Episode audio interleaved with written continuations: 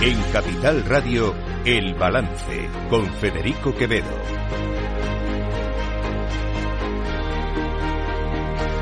Señoras y señores, buenas noches, bienvenidos. Este jueves 28 de septiembre de 2023, son las 8. Una hora menos en las Islas Canarias. Eh, escuchan la sintonía de Capital Radio. Les invito a que nos acompañen desde ahora y hasta las 10 de la noche aquí en El Balance, donde les vamos a contar toda la actualidad de esta jornada. Una jornada, una jornada que tengo que decirles que deja un muy, muy, muy mal sabor de boca. En, lo político, evidentemente, eh, de lo que les estoy hablando. Hoy, hoy son muchos, eh, por desgracia, los ejemplos eh, de cómo se está enrareciendo el clima político en nuestro país hasta el extremo de que incluso hemos visto eh, amenazas eh, por parte de un concejal socialista al alcalde de Madrid, José Luis Martínez Almeida, ahora hablaremos de todo eso. Hemos visto cómo se le faltaba el respeto a una ministra del gobierno de España por parte de la presidenta de una institución, como ha ocurrido en Aragón. Hemos visto cómo desde los partidos, como desde partidos como Izquierda Unida o Vox se echaba a concejales de esos mismos partidos por llegar a un acuerdo que era bueno para, para su ciudad. Hemos visto, para su pueblo, hemos visto cómo el propio Sánchez elevaba el tono contra el Partido Popular llamándole, llamando a la propuesta de Rajoy propuesta reaccionaria cuando él va a pactar con Junqueras y con Puigdemont eh, en las próximas semanas, que, en fin, si otra, otra cosa no lo sé, pero desde luego reaccionarios lo son y mucho. En fin, este ha sido eh, los ejemplos y ahora se los voy a poner de todo lo que ha pasado hoy, pero insisto, de verdad, es muy, muy, muy lamentable lo que en estos momentos está pasando eh, en este país. Eh, Déjenme que empiece por el principio. Eh, Sánchez esta mañana, ante diputados eh, socialistas europeos, decía esto. Y me vais a permitir además que, que, os diga que en esta ocasión pues ese honor es muy especial. Es aún más especial porque esta vez viene acompañado de algo muy importante y es la oportunidad que os brinda de asistir en tiempo real a la consumación de la derrota de la propuesta reaccionaria del Partido Popular y de Vox en el Parlamento en las Cortes Generales. La derrota electoral de su tentativa eh, de retroceso se produjo el pasado 23 de julio. La consumación de su derrota parlamentaria se producirá esta misma semana y lo vais a poder contemplar en directo. Así que, compañeros y compañeras, hoy más que nunca, bienvenidos y bienvenidas a un país que ha tenido un gobierno de coalición progresista, el primero que, como ha dicho antes Irache, eh, tiene la historia de nuestra democracia en estos años tan cruciales para España y para Europa. Pues eh, miren, no hubo ninguna propuesta reaccionaria, lo que hubo seis, fueron seis propuestas de pactos de Estado que eran muy razonables. Otra cosa es que el presidente del gobierno no quiere aceptarlas, pero claro, eh, que hable de propuesta reaccionaria, como digo, quien está dispuesto a pactar con Oriol Junqueras, que hoy mismo decía esto esta mañana, no, no, me corresponde a mí hablar por otras formaciones políticas y por lo tanto desconozco si otras formaciones políticas han recibido han dejado de recibir uh, lo que sea. Uh, en cualquier caso, insisto, nuestra posición es clara. Nosotros uh, queremos que haya una amnistía porque estamos convencidos que nadie debe ser condenado ni perseguido por algo que no es delito. Y estamos convencidos que el hecho de convocar y celebrar un referéndum no es delito porque no está en el recogido en el Código Penal.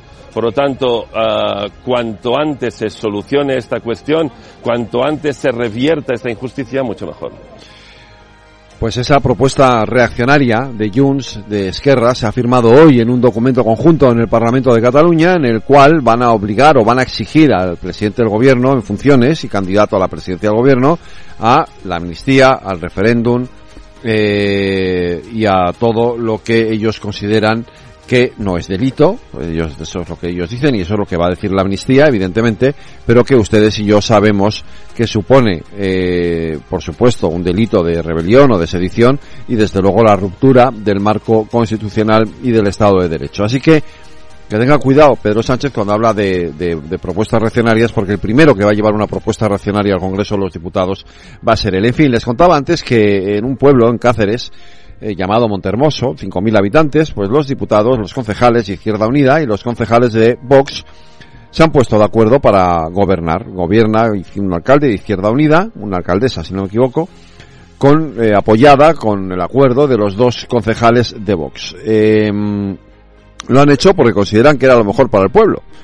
Eh, pero eso no ha gustado ni a la dirección de Izquierda Unida ni a la dirección de Vox y eh, los han expulsado de ambos partidos. Van a escuchar por este orden al líder de Izquierda Unida en Cáceres, después al, teniente de alcalde eh, en el pueblo, a continuación a la portavoz de Vox en el pueblo y después al líder de Vox en Cáceres también.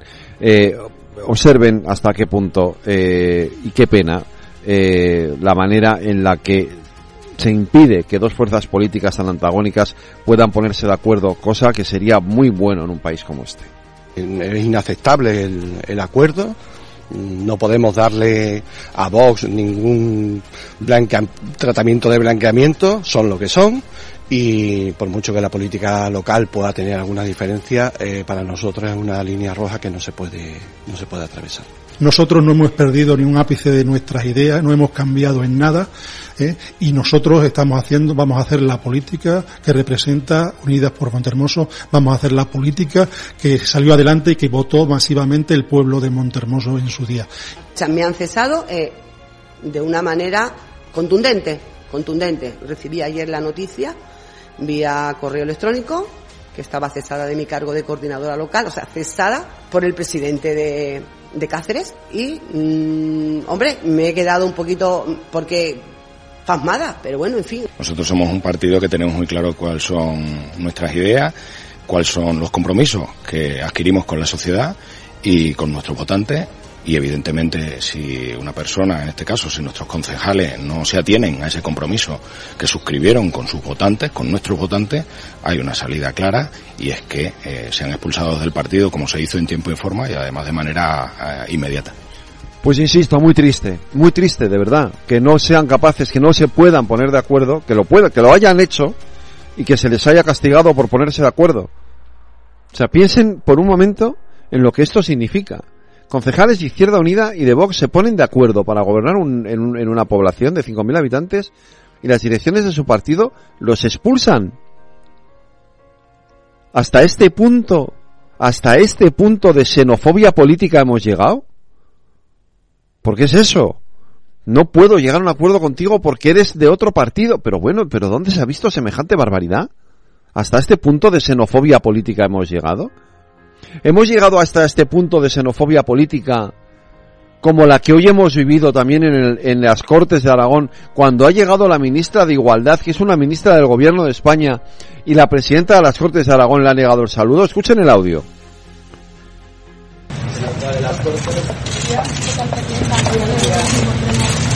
La, ministra se acerca, la presidenta tiene las manos a la espalda, por supuesto no le tiende la mano, y luego eh, sí que le tiende la mano a la presidenta de las Cortes, Marta Fernández de Vox, la secretaria de Estado de Igualdad, y ella eh, se mantiene firme y no se la quiere dar.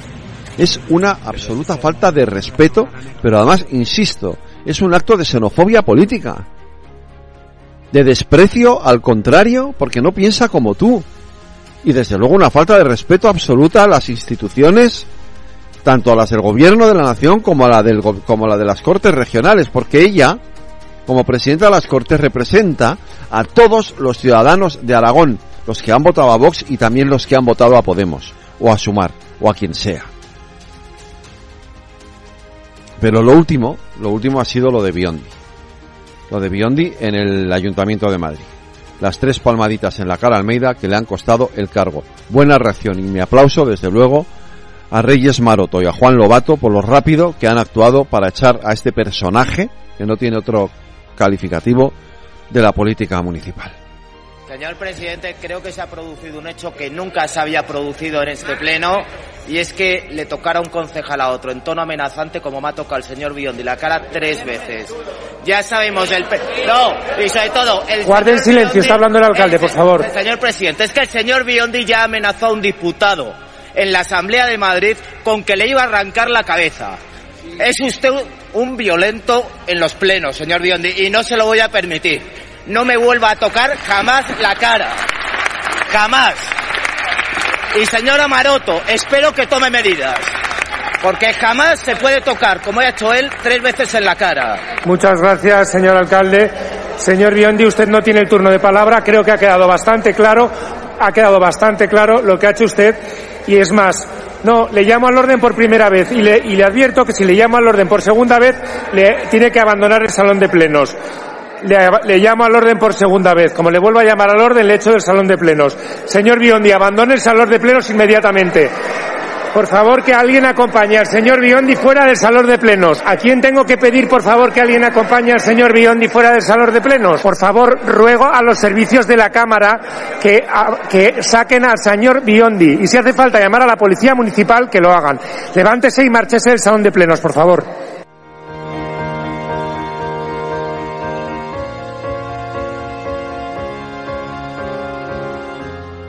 Están escuchando El Balance con Federico Quevedo.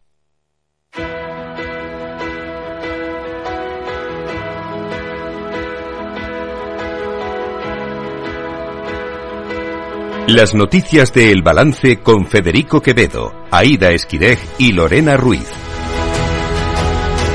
Lorena Ruiz, buenas noches. Buenas noches. Eh, nos vamos con la inflación, vamos a salirnos un momento, por un momento de la política. La inflación ha repuntado al 3,5% en el mes de septiembre, según el dato adelantado del Instituto Nacional de Estadística. Pues así es, la inflación interanual ha subido nueve décimas en relación al mes anterior y se sitúa en el 3,5%, su valor más alto desde el pasado mes de abril.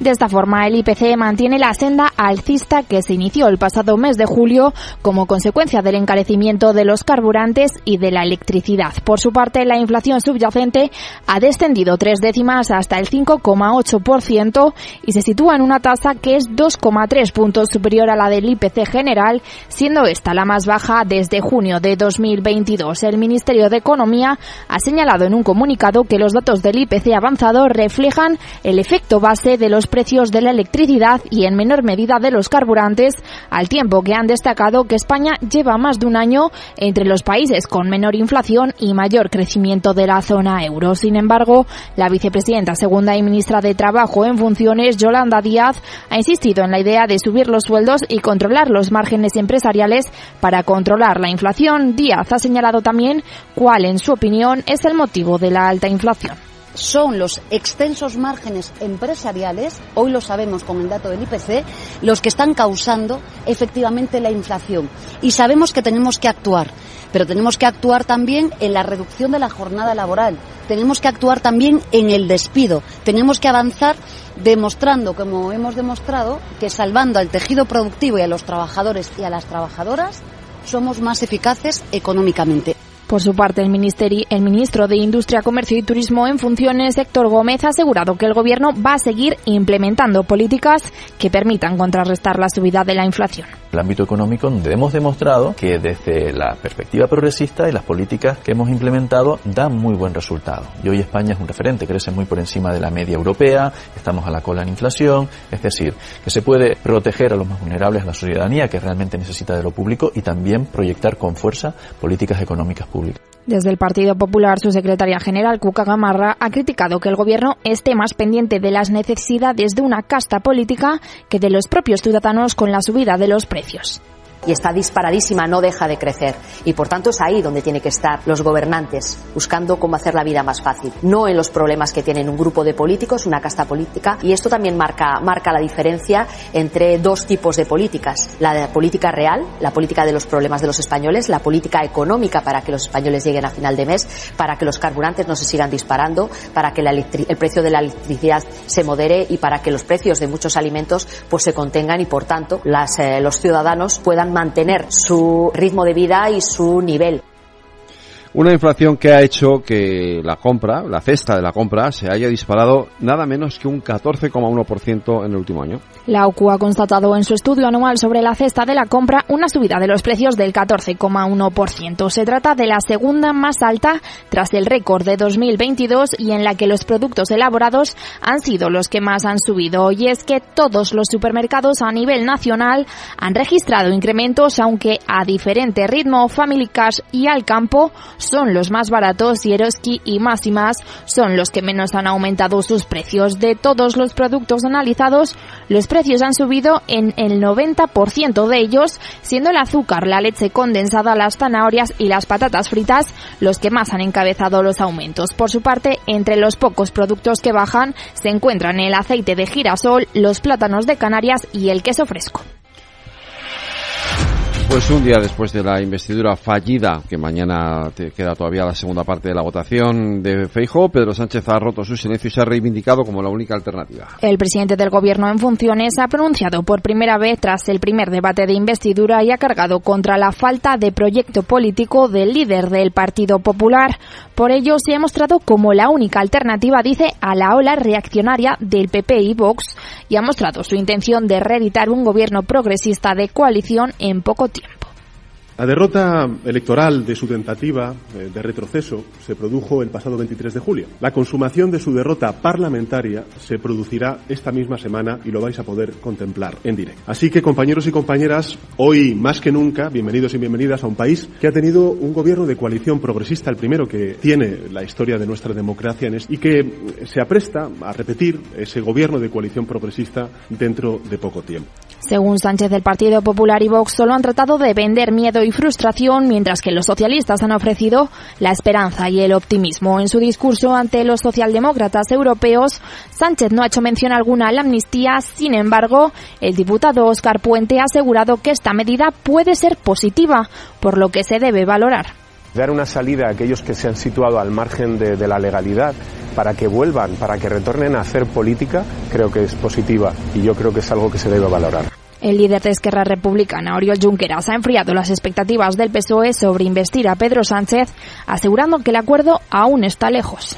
Seguro que no lo suficiente como para que haya un acuerdo. Cuanto antes uh, el, uh, el, gobierno y el Partido Socialista decidan poner justicia allí donde hay injusticia, pues... Uh, es... Mientras tanto, el PSC votará mañana en contra de una resolución por la amnistía en el Parlamento catalán. Ante esto, Junqueras ha asegurado que los socialistas sabrán lo que hacen y lo que les conviene o no de cara a su investidura. Por su parte, la vicepresidenta segunda y ministra de Trabajo en funciones, Yolanda Díaz, también ha dado por hecho que habrá un gobierno progresista, aunque no ha querido aclarar cómo están avanzando las negociaciones sobre la amnistía.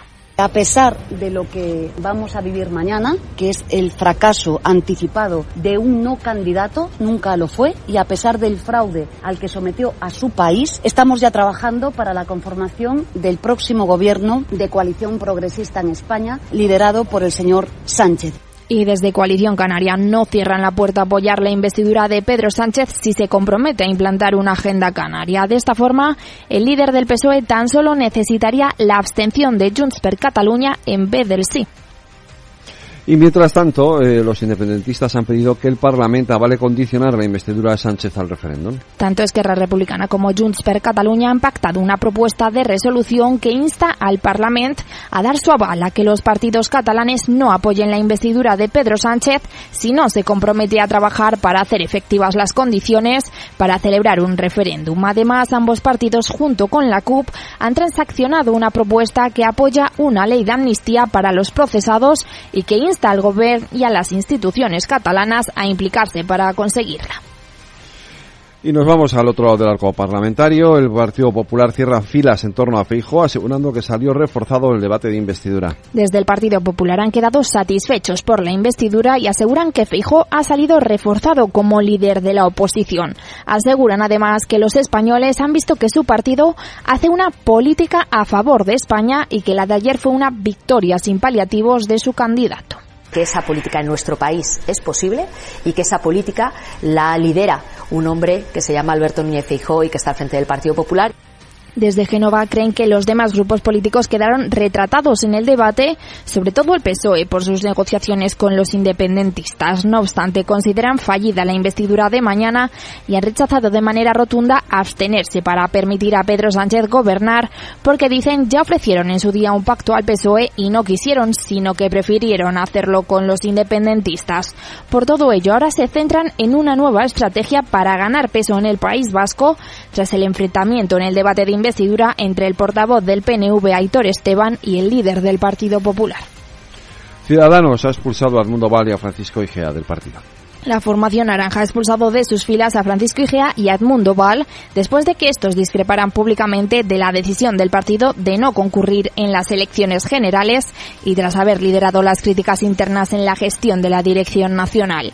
Igea, procurador de Ciudadanos en las Cortes de Castilla y León, ha comunicado que no renunciará a su escaño en el Parlamento y ha calificado de incomprensible la decisión del partido, asegurando que esperará la resolución definitiva para poder recurrir con tranquilidad.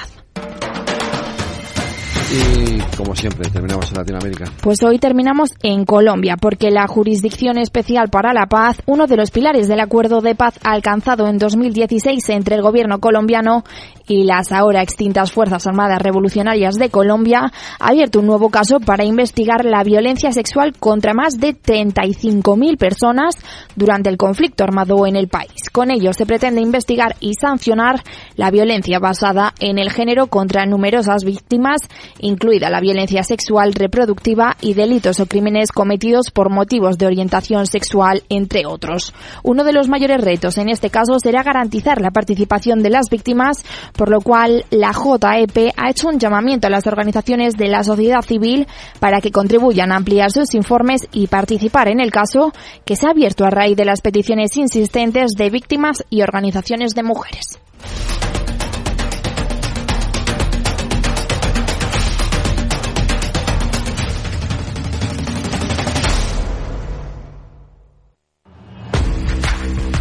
Oye, pensando cómo ahorrar en momentos como este con los precios por las nubes. Y todavía no conoces XTB, una nueva forma de invertir pensada para todos. Desde solo 5 euros y cero comisiones hasta 100.000 euros al mes para invertir en acciones y ETFs. Con XTB tu dinero está depositado en bancos españoles y tu broker es uno de los más respetados del mundo, regulado por la CNMV y los principales organismos internacionales. Y con oficina propia en Madrid desde el año 2008. Entra en xtb.com. Recuerda, xtb.com. A partir de 100.000 euros al mes, la comisión es del 0,2%, mínimo 10 euros. Invertir implica riesgos.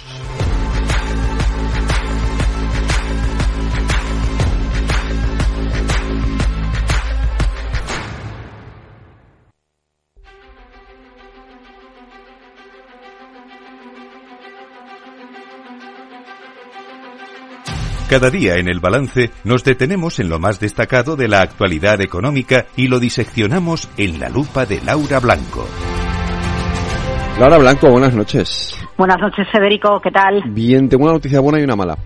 A ver, Eh, las a dos ver. tienen que ver con lo mismo. La buena o la mala, empiezo por la mala. La mala es que la inflación se ha disparado nueve décimas en este mes de septiembre. La buena es que la subyacente ha bajado un poquito. Claro, claro, claro. Bueno, pues tú lo has resumido muy bien, porque al final le- el encarecimiento de la tasa general de los precios y que volvamos a tener una inflación en el 3,5% obedece a la sacudida que están dando los precios de, de- los precios energéticos de manera general. Fíjate que cuando se tocaba la pasada noche a nivel de los 95 dólares el barril en el precio del petróleo máximo del último año, lo que se decía era que los inventarios de petróleo en la zona en Estados Unidos donde se intercambia el barril eh, estaban eh, est- estaban ya en zona incluso peligrosa para los Sí. para, para los pozos, ¿no?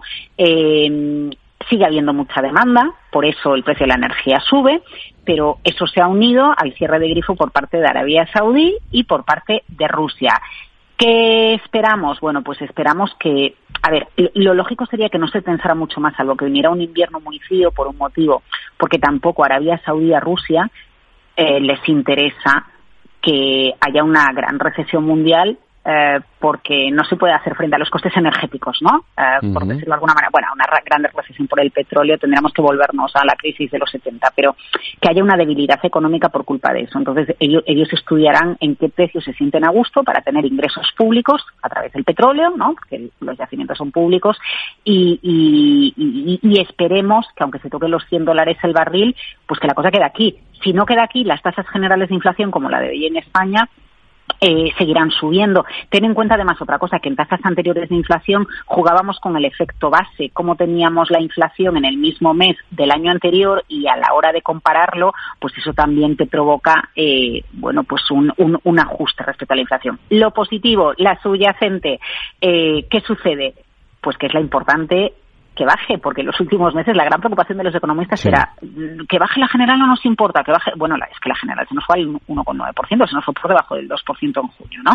lo importante es que baje la subyacente, porque es la que afecta a la vida habitual de, venga, pues la subyacente ya la estamos bajando. Hoy resulta que el problema es que como aumenta la general ya no importa que baje la subyacente, o que la subyacente en Europa no mide lo mismo que la subyacente en España, que también es verdad. Lo que refleja en cualquier caso, Federico, este episodio es que quitarnos de en medio la pegajosa inflación es complicado. Lo que supone que sea complicado quitarnos la inflación pegajosa es que los tipos van a permanecer altos mucho tiempo. Y eso hoy lo ha reflejado otro hito que hemos visto en el mercado. Bono español, rentabilidad del bono español que se nos ha ido por encima del 4%. Y hacía una barbaridad de tiempo que, que, no veíamos eh, el, bono español a 10 años con una rentabilidad superior al 4. ¿Dónde está la pega mm, desde un punto de vista de gestión de la política y finanzas públicas de esto? Y es uno de los retos que tiene el siguiente secretario del Tesoro, el siguiente ministro o ministra de Economía, pues que si tú tienes que pagar más eh, para que te presten dinero, es decir, tienes que dar más rentabilidades por colocar tus bonos, cuando tengas que hacer frente a los pagos, tienes mayores intereses que pagar, ¿no? Los famosos intereses de la deuda que en los últimos tiempos se habían reducido y mucho. Así que la subida de tipos de interés también acarrea no solo para, para, para una hipoteca, ¿no? Para una subida del euro, sino que también acarrea más costes para el Estado. Vamos, que seguimos en este capítulo de hablar de la inflación. Eh, bueno, te voy a decir forever, pero el libro de la inflación no se ha acabado, eso te lo Oye, por cierto, que me han contado que esta mañana he estado moderando una mesa redonda hablando de temas de interesantes, importantes para el futuro de España y del mundo. Eh, bueno, para el futuro de España, para el futuro del mundo y para entender eh, qué, qué, qué, qué, pasa con el dinero y cómo se financia la transición eh, energética. Y al final, mira, eh, ya hemos interiorizado que necesitamos una transición energética, aunque solo sea por seguridad, ¿no? Para no depender de Rusia. Fíjate, aunque solo fuera egoístamente. Sabemos que tenemos eh, un riesgo climático, lo estamos viendo con esta alteración que estamos teniendo de, las temperaturas. Eh, bueno, y hay, y hay, que realizar un cuidado social de las prácticas sociales que tenemos y de gobernanza en las empresas. Y todo está muy bien, pero no hay que hablar, hay que hacer. ¿Y qué pasa? Que si quieres hacer necesitas una cosa muy básica, hacer, que es dinero. Bien, vale, pues aquí es donde llega la industria la industria de fondos. El mercado de capitales, ¿no? El sector financiero con su mercado de capitales que financie esa transición. Y para hacerlo es necesario que el mercado de capitales, a través de los fondos de inversión, se vaya a productos que sean sostenibles. Y aquí está el debate. Algo es sostenible porque es 100% sostenible, nativo sostenible, ¿no? Con sus prácticas, o algo es sostenible porque ahora no lo es, pero como lo va a ser dentro de 10 años, está bien, por ejemplo, que un fondo invierta en esa empresa porque lo que está haciendo es una transición. Mira, en esto de la inversión sostenible, inversión ESG, es así como se llama, hay, hay, hay muchos frentes abiertos. La regulación en Europa también está transitando, se está, se está, se está haciendo un cambio, estamos todos atravesando un cambio en la transición energética. La regulación también, los fondos también, pero hoy las conclusiones del informe nos venían a decir, hay apetito por parte del inversor por tener productos sostenibles, la cuestión es que productos sostenibles puros, puros, puros hay muy poquitos. Por eso es importante que nos planteemos que tenemos que considerar una inversión sostenible para que el mercado de capitales, para que el dinero, para que los fondos vayan a esos productos y el inversor también tenga productos que tienen un objetivo sostenible, porque de esa manera se va a financiar toda esta transición en la que estamos haciendo un informe eh, que ha presentado la Universidad Pompeu Fabra, eh, con sí. asociados, con, con triodos. Y bueno, es, es muy interesante también entender que en algunos de los productos que hoy a día de hoy en España se califican como sostenibles, hay algunas pegas, ¿eh? Porque no todo es tan verde como en principio parece, pero yo creo que eso también refleja, bueno, pues que, la, que, que, tenemos recomendaciones, pero que toda la legislación está por hacer. Porque estamos en unos años 20, hombre, no, no son como los años 20, Charles, de, de hace 100 años, pero, pero sí, estamos en, un, en una década mm, histórica. Y le hemos empezado con algo histórico que fue el COVID, la seguimos con algo histórico, que es volver a ver una crisis energética y la transición es la que nos va a acompañar en todos estos años. Pues eh, Laura, eh, no te pierdas eh, nuestra tertulia económica, como siempre, ya lo sabes. Hoy vamos a hablar de, de biotecnología, de, del Producto Mm. Interior Bruto, de cómo está la cuestión, de cómo están los temas por ahí arriba también en los países del norte de Europa, en fin. Ah, bueno, supuesto, bueno, ahí está una empresa que ha superado por valor de mercado a la mismísima Louis Vuitton, a la empresa de los bolsos. eso es. Sí, sí, sí, sí, sí. Ahí está una, uno, uno de los grandes retos. Cuidado, ¿eh? Que las sociedades se vuelven cada vez más obesas. Hay un gasto brutal público para La financiar los tratamientos XXI, sí. y para financiar los tratamientos, bueno, por las enfermedades acarreadas a la, Ujú, a la claro. obesidad, como por ejemplo ataques al corazón, etcétera. Y ahí se abre un, un melón muy interesante acerca de cómo gestionar la obesidad y, y, bueno, las- esto también es sostenibilidad, ¿no? Ujú. Cómo todos volvemos a alimentarnos mejor, a no comer tanto producto procesado. Al final forma parte de este cambio Claro que que estamos sí. atravesando en esta década. Pues eh, Laura, el lunes más lupa aquí en el balance. Buenas Cuídate, noches. hasta luego.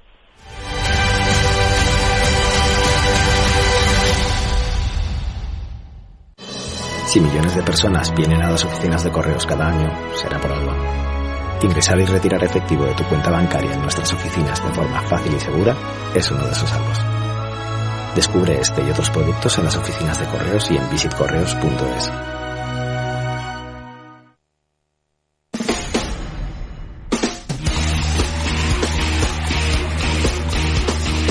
El balance de los deportes. Rafa, sí, buenas noches. ¿Qué tal, Federico? Muy buenas noches desde Valencia. Cerramos hoy una jornada de liga y mañana abrimos otra, ¿no? Sí, cerramos la jornada número 7 porque ahora mismo se está disputando el Celta de Vigo a la vez. Ahora mismo va ganando Ujú. 1 a 0 el Celta y luego por parte del Granada Betis van 1 a 1. Ahora mismo acaba de empatar Lucas Boy en el minuto 67. Lo había hecho antes a Sanet Diallo en el minuto 51. Así que de momento van 1 a 1. Respecto al resto de partidos que se han jugado esta jornada, hay que recordar que abría la jornada el Sevilla-Almería con una goleada 5 a 1. El pinchazo del Barcelona que empató a 2 en Sí. Mallorca. El Atleti que también empató a 2 ante el Getafe y que de hecho eh, hubo una trifulca entre Iñaki Williams y José Bordalás. De hecho acabó el míster del Getafe con una expulsión después de que dijesen que José Ángel Carmona, jugador azulón, eh, se metiese en el campo eh, al sentir un pinchazo con el objetivo de perder tiempo, pero resultó que finalmente eh, José Bordalás dijo que no era su intención, pero de hecho eh, le expulsaron y el Getafe pues va Sí. a tener que recurrir esa roja.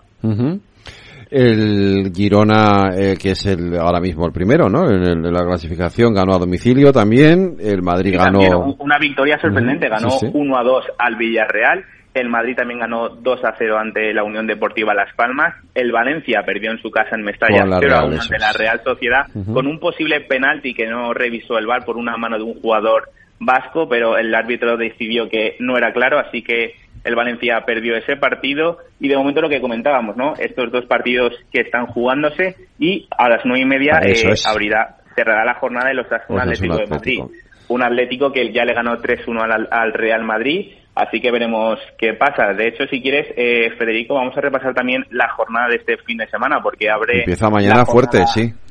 Sí, sí, abre la jornada 8 el Barcelona a las 9 contra el Sevilla, que sin duda es un auténtico partidazo. El sábado a las 2 jugará el Getafe Villarreal, a las 4 y cuarto el Rayo Vallecano Real Club Deportivo Mallorca, a las 6 y media el Girona Real Madrid, a las 9 la Real Sociedad Athletic Club de Bilbao, un derby vasco, también un muy buen partido para los amantes del fútbol.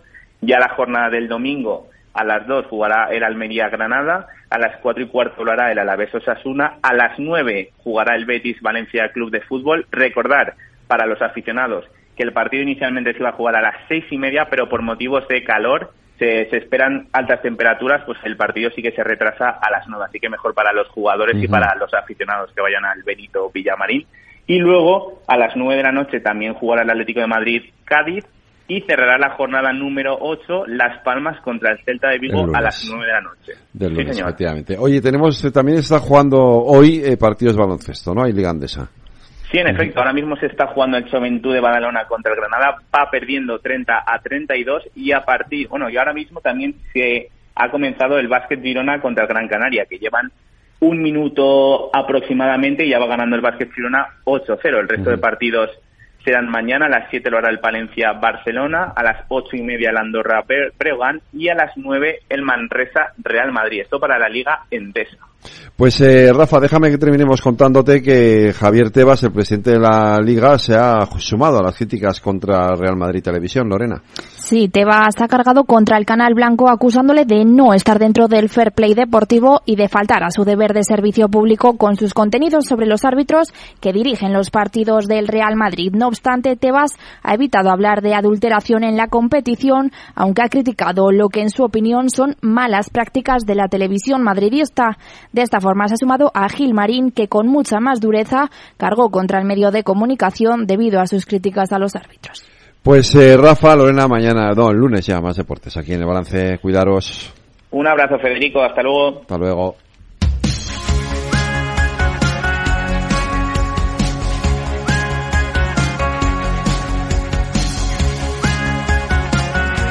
Los jueves, de la mano de nuestra coach Patricia Guzmán, llega Rafa también entrena, un espacio dedicado al desarrollo de las actividades directivas con un tono desenfadado y no exento de humor.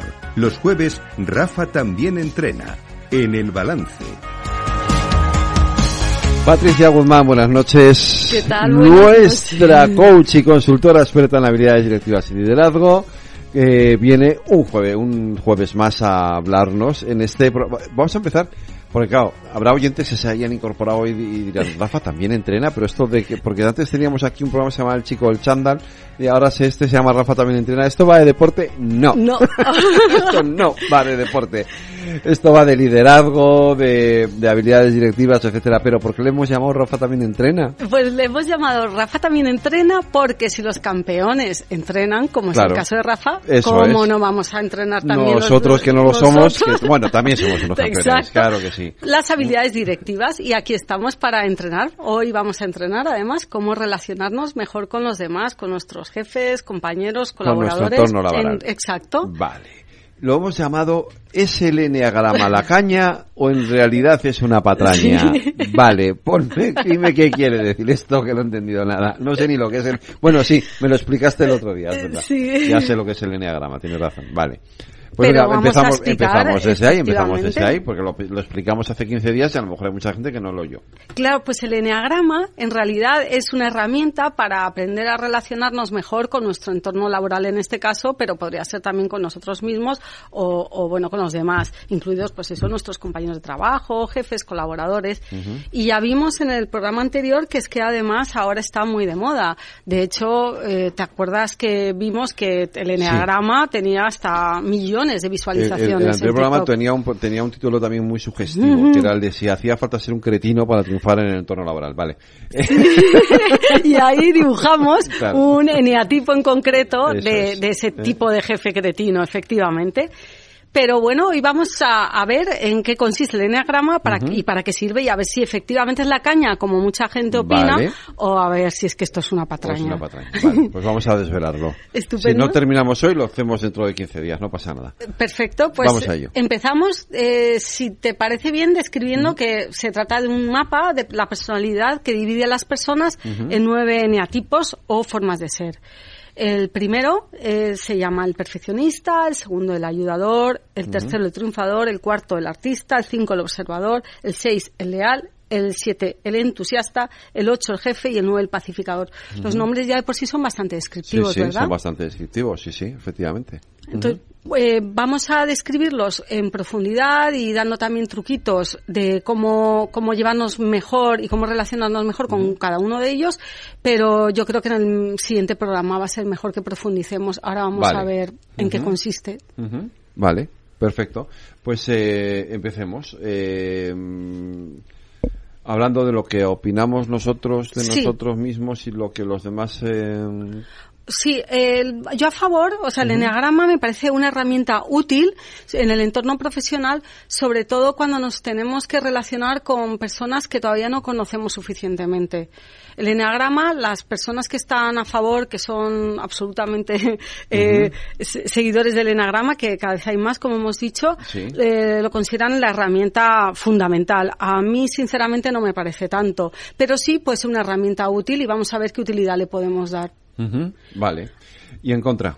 Sí, en contra, pues a mí me parece que es que hay que tener bastante cuidado con etiquetar y empezar a, a, denominar a los demás, porque yo me he encontrado en algunas compañías con las que he trabajado que ellos ya habían hecho formación en Enneagrama, uh -huh. que se dirigían y se describían a sí mismos y a los demás como, Buah, es que este es un eneatipo, un eneatipo 5, o uh -huh. qué vamos a esperar si es un 7. Entonces, claro, al final si empezamos a, a etiquetarnos a nosotros mismos o a los demás de alguna forma, podemos entrar en un eh, en algo que a mí me resulta bastante interesante y que me gustaría que viésemos hoy vale. también, uh -huh. que es el llamado efecto Pigmalión uh -huh. o profecía autocumplida. Vale. Eh, empezamos un poco, eh, bueno, explícame esto de la profecía autocumplida, que ya lo comentamos la semana pasada y, y por, por, explicarle bien a la gente qué significa. Sí, la profecía autocumplida en realidad es cuando, cuando esperamos eh, de los demás algún tipo de comportamiento de nosotros sí. mismos, al final, con nuestros propios comportamientos, terminamos haciendo que, que eso se haga realidad. Vale. Seguro que ha pasado y nuestros oyentes, a ver si también les suena eh, uh -huh. que entra alguien nuevo en la oficina o nos o, o, nos cambian de jefe y nos dicen, ¡puf! Este que viene es un hueso. O al revés, es estupenda. Entonces tú, de alguna forma, empiezas a adecuarte uh -huh. eh, a lo que esperas que sea esa persona y termina convirtiéndose la otra persona en aquello que esperas. Uh -huh. Aunque no lo sea. Aunque no lo sea. Y aquí hay estudios muy interesantes. Vale que uh -huh. el más significativo, el, el, más conocido, pero es que es muy interesante, es el de Robert Rosenthal, que, que, hizo un experimento de psicología social en el que en varias escuelas, en diferentes escuelas, se les dijo a los profesores que había determinados alumnos uh -huh eh, que tenían, mmm, ahora se llamarían altas capacidades, ¿no? Pero lo que antes se decía que eran uh -huh. superdotados. Esto en realidad era una patraña, no era verdad. No era verdad. Vale. Lo que pasa es que el experimento consistía en eso precisamente. ¿Qué sucedió al final de curso? O oh, sorpresa, que efectivamente esos alumnos a los que los profesores habían considerado que tenían esas altas capacidades, uh -huh. eh, las notas eran muy superiores Era al resto. Al resto. Vale. Uh -huh. Y hay otro ejemplo que a mí me encanta y me parece muy curioso, pero que uh -huh. también creo que describe muy bien eh, esto que tenemos que tener eh, cuidado con lo que esperamos, porque este tipo de creencias pueden ser o, o potenciadoras o muy limitantes. Hay un, una aldea en Ghana en, en, Ghana Central, donde tienen la costumbre de, según el día de nacimiento de los niños, ponerles un nombre u otro. Ajá. Entonces, por lo visto, los lunes mmm, eh, dan por hecho que van a ser niños que, que, van a ser pacificadores, que van a ser muy uh -huh. mediadores y, y, los miércoles, la gente que nace los miércoles les ponen un nombre diferente ¿Sí? que se supone que van a ser al revés, pues van a ser mm, eh, personas y, y, niños con, con, malas conductas y rebeldes. Uh -huh. ¿Qué sucedió? Que, que, estuvieron haciendo un estudio profundo de los tribunales de, ese, de esa aldea y de los alrededores y otra vez más, ¿qué sucedió? que efectivamente se había cumplido. Los niños, ¿Sí? que, los niños que habían nacido los miércoles tenían muchísimo más cargos por delitos menores y peores conductas. Con esto, ¿qué queremos decir? ¿Que se cumple la superstición o que nosotros, como estamos esperando de alguna forma que esa persona vale. se comporte así, uh -huh. terminamos um, eh, dirigiendo hacia uh -huh. ese comportamiento. Entonces, por eso a mí el enneagrama esto es lo que, lo que menos me gusta utilizarlo en el entorno profesional. Uh -huh.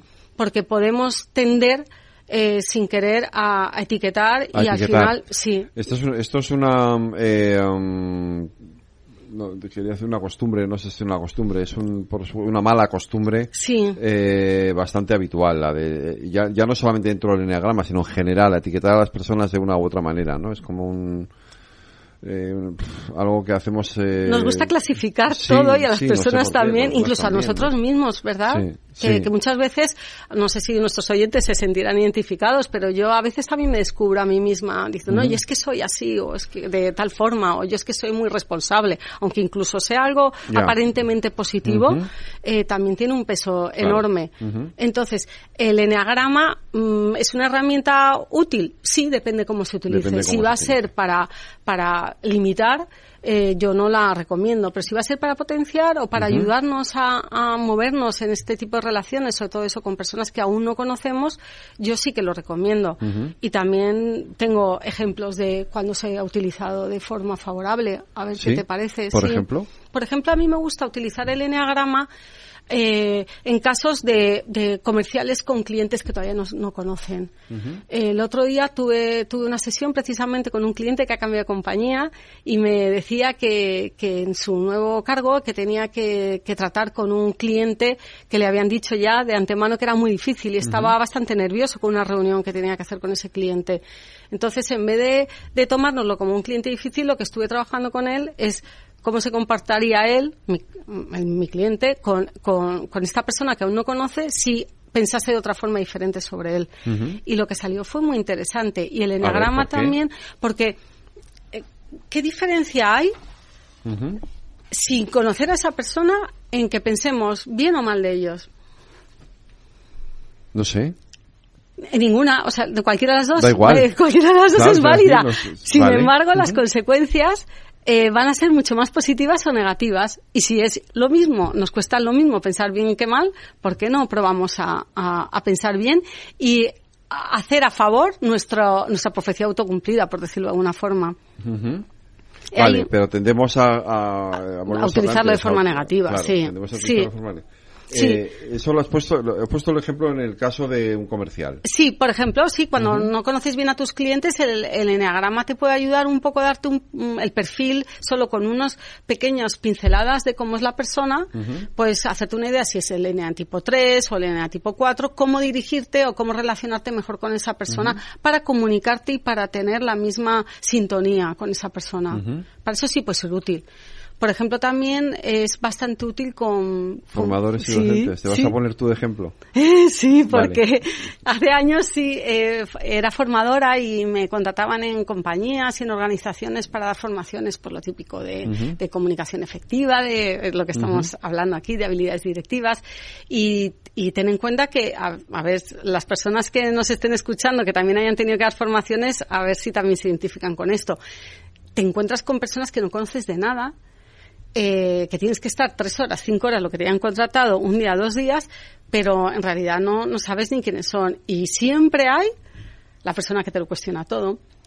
O la persona todo lo contrario, que está súper entregado y todo lo que haces le parece estupendo. O la persona que como no lo hagas muy dinámico se va a aburrir, se va a distraer y además va a distraer a los demás. O la persona que necesita un montón de datos. Pues eso lo podríamos clasificar también con eneatipos y nos podría ayudar por ejemplo, a mí me servía también para no tomármelo como algo personal. Yo, de alguna forma, clasificaba, decía, claro, esto es eneatipo 3, típico del eneatipo 3, por poner un ejemplo, y me ayudaba a conectar mejor con esas personas con las que tenía que, compartir esa formación y no las conocía lo suficiente como para poder tener más matices sobre ellos.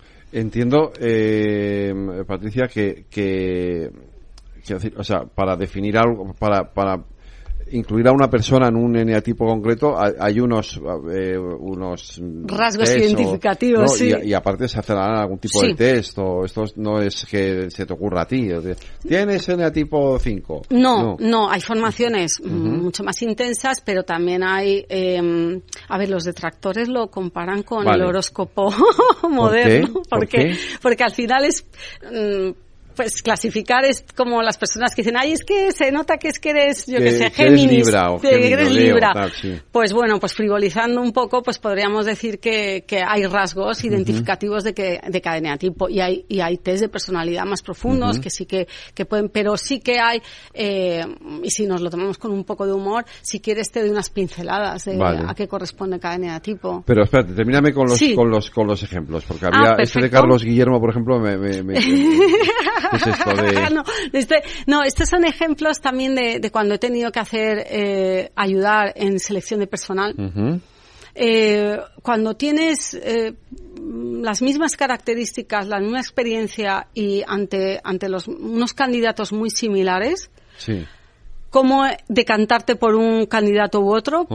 Pues para mí es importante conocer bien la persona que lidera el equipo eh, las personas que van a ser compañeros de equipo para saber si esa persona va a encajar o no. hablo siempre de las, igualdad de, lógicamente, de, aptitudes y de experiencia que, que nos vaya a servir. Pero si dudo entre una persona u otra, eh, los rasgos de personalidad para mí sí son importantes para saber si va a encajar en ese equipo y con ese líder en concreto, porque es verdad que, que, que bueno, que tampoco es ninguna sorpresa saber que hay determinados tipos de personalidad que son más compatibles o incompatibles. Entonces, a mí el enneagrama en esos casos a veces también me ha servido. Porque hay personas que profesionalmente son extraordinarias, pero luego no encajan en los equipos, porque, porque bueno, el estilo de liderazgo que hay en ese equipo eh, requiere de un tipo de, personalidad diferente. Y claro, cuando estás haciendo una selección de personal, tampoco te da tiempo a conocer tan profundamente a, los candidatos a nivel de características personales. Entonces, si conoces un poquito el enneagrama y los rasgos así más identificativos, a mí me resulta también más fácil para saber si va a encajar en ese, en ese equipo. ¿Y un guionista? Ah, pues es que se, está, se utiliza mucho, mucho, ¿Sí? en guionistas. De hecho, eh, una vez que entiendes de, de Enneagrama, hay determinadas series que son muy curiosas porque de ver, por ejemplo, Aquí no hay quien viva, o sea, en realidad son eneatipos tal cuales eh, o arquetipos. Y, y A ver. Sí, eh, entonces, pues, pues tenemos al, arquetipo de, de, pues eso, la pacificadora. Mm, ¿A quién le viene a la cabeza a nuestros oyentes? Es que yo no la sigo mucho. Ah, vale. Pero, pero eh, hubo una época que sí que la veía más. Sí, pues eh, ahora no recuerdo el nombre de esto, pero era la hierbas, ¿no? O sea, siempre ah, estaba como intentando mediar y todo era flower power. Y luego, por ejemplo, el jefe, pues era eh, el, el, el eh, uno que, que había que, que, era como el típico, pues eso, un arquetipo de, y el eneatipo exagerado de, de jefe que siempre estaba pues tocando las narices a todo el, mundo. Eh, el de la pescadería, ¿qué eh, eneatipo sería ese, no? Ese, ese, ese. Yo no quiero decirlo por si alguien se, siente ofendido. Y luego otras series, por ejemplo, que también utilizan bastante el eneatipo, en, en realidad es una forma también de, de profundizar. Eh, una que a mí me gusta mucho es Modern Family. Sí. ¿Verdad? También ahí se ven diferentes eh, rasgos de personalidad, y eh, además muy bien, muy bien hechos y corresponden también a eneatipos diferentes. Que en el programa que viene ya pondremos ejemplos y, y, vale. y vamos a, a ver si también las personas que nos están escuchando empiezan a, a identificar qué eneatipo es en las series y, y en las películas. Vale, perfecto. Entonces, ¿podemos dar, ir dando alguna pinceladita? Sí, perfecto. Vamos a hacerlo un poco como con sentido del humor, ¿vale? Se puede profundizar mucho más, obviamente, pero haciéndolo así muy ligero y teniendo en cuenta que ya profundizaremos en el próximo programa dando más rasgos, vamos a, a, describir a los tipos de personalidad según el eneatipo sí. antes de ir a una cena. Que les han invitado, vamos a imaginar que les han invitado a ir a una cena y, y, cómo se comportaría cada uno de ellos. Vale. A ver si nos identificamos o identificamos a alguien de, de nuestro equipo de trabajo. El eneatipo 1, hemos dicho que es el perfeccionista. Sí. El eneatipo 1 se estaría preocupando a ver si ha elegido en llevar el vino más adecuado. Tengo un audio para esto. ¿Sí? ¿Lo podemos escuchar? Bueno, vamos allá. Venga. ¿Se puede saber qué narices es eso? Dios mío, el libro de bodas. No lo había visto desde que íbamos a cuarto. Esta joya tiene de todo. Miremos, no sé, lugares, por ejemplo. Primero organizadas alfabéticamente, luego geográficamente y luego por metros cuadrados. ¡Ahí va! ¡Eso es muy inteligente! ¡Corta con ella! tenemos a Mónica de Friends. De Friends. Claro, es perfeccionista. y que, exacto, y que le preocupa muchísimo también lo que vayan a pensar los demás. Pues ese sería el enatipo 1. El eneatipo 2. El eneatipo 2 hemos dicho que corresponde a lo que se llama el ayudador. El enatipo 2, antes de la cena, es el ejemplo que estamos poniendo, estaría más preocupado de que sus amigos, de que las personas que, que van a estar en esa cena se lleven bien entre sí. Para ellos es importante. ¿Lo escuchamos? Sí. Vale. Parece que ha sido programada su eliminación. Tenemos que hacer algo. ¿De qué estáis hablando? El pequeño androide lleva un mensaje de ella. Hemos de ayudarla. Oye, cálmate, niño. El viejo ha dicho que le esperemos. Él no sabía que ella está aquí. ¿Quieres buscar un camino para llegar hasta ese bloque? Yo no voy a ninguna parte. La van a ejecutar. Acabas de decir que no querías esperar a que vinieran por ti. ¿Ahora sí quieres? No. Esto es de la Guerra de las Galaxias. Sí, ¿no? la Ah, Guerra de vale, las vale, vale. Galaxias. Claro. Luke Skywalker que se preocupaba muchísimo por los demás y siempre estaba intentando, eh, pues, el ayudador, ¿no? Como, Sí. como se, como se define. Vamos a seguir dando pinceladas si te parece. Sí, ya pero el próximo así- día profundizamos Exacto, en vamos cada a uno, profundizar. vale, vale. El, el número 3, el, el enatipo número 3, es, es el triunfador.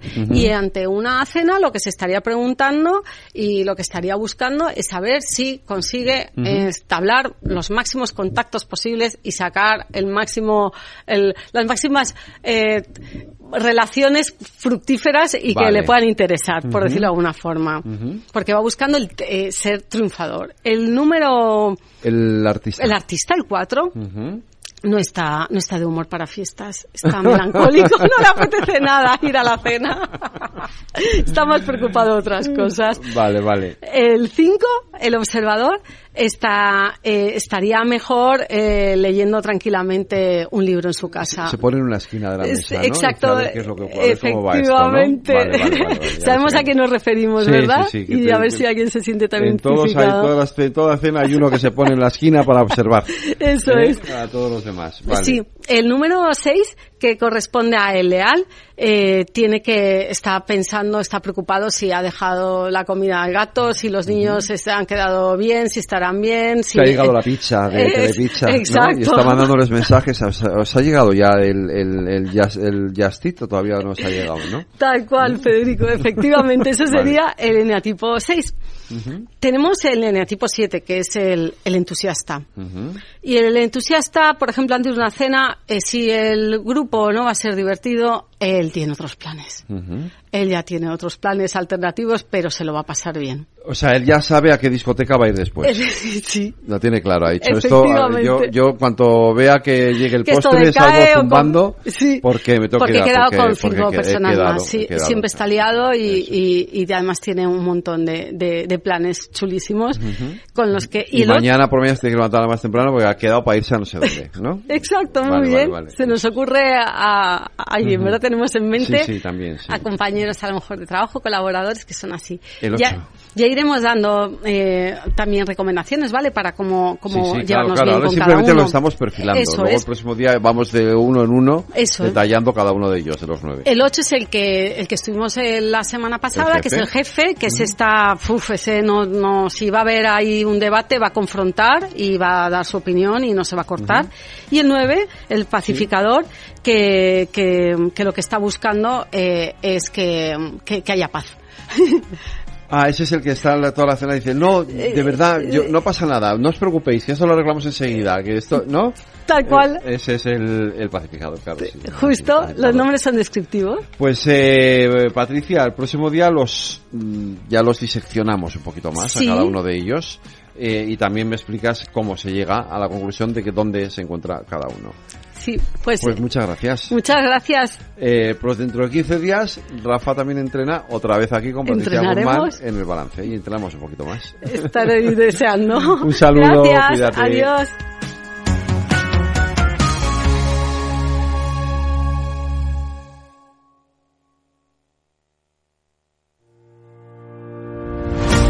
¿Crees que tu empresa necesita un empuje digital? ¿Te faltan recursos para avanzar? ¿Quieres conocer lo que otros ya están haciendo? Acude al evento Universidad Pyme en IFEMA Madrid los días 26 y 27 de octubre. No te lo pierdas. Más información en universidadpyme.fundae.es.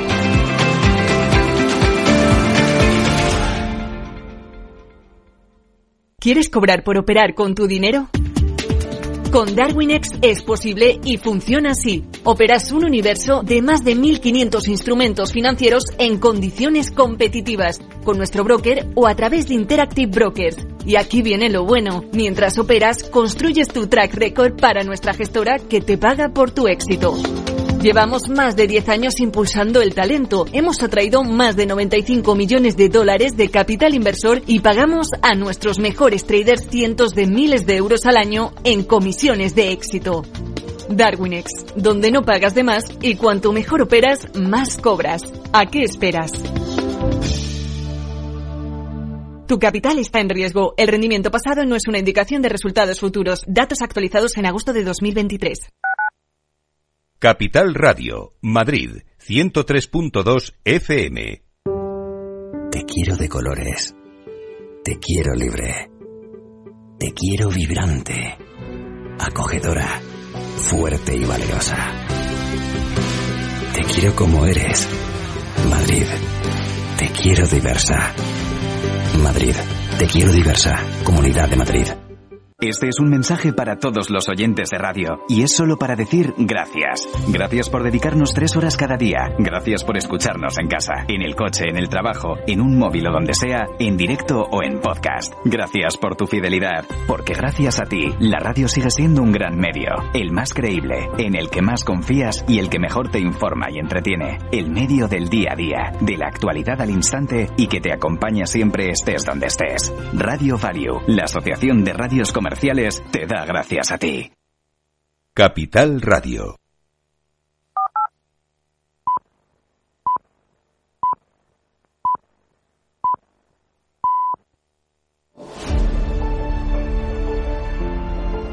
La economía entra de lleno en las noches de Capital Radio. No te pierdas la tertulia económica de la semana en El Balance, con Federico Quevedo.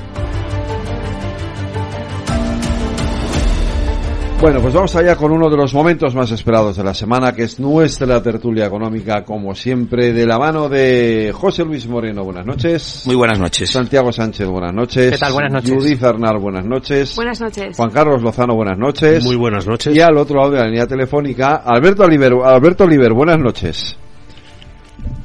Alberto, quita el micro del, del Zoom. Buena, o sea, ponlo, quiero decir. Eh, quita, eh, dale, dale al micro. ¿Ya me oyes? Buenas, yo te oigo. Ahora ¿Me sí, buen- buenas noches. A ver, Alberto no ha venido porque ha cogido un virus.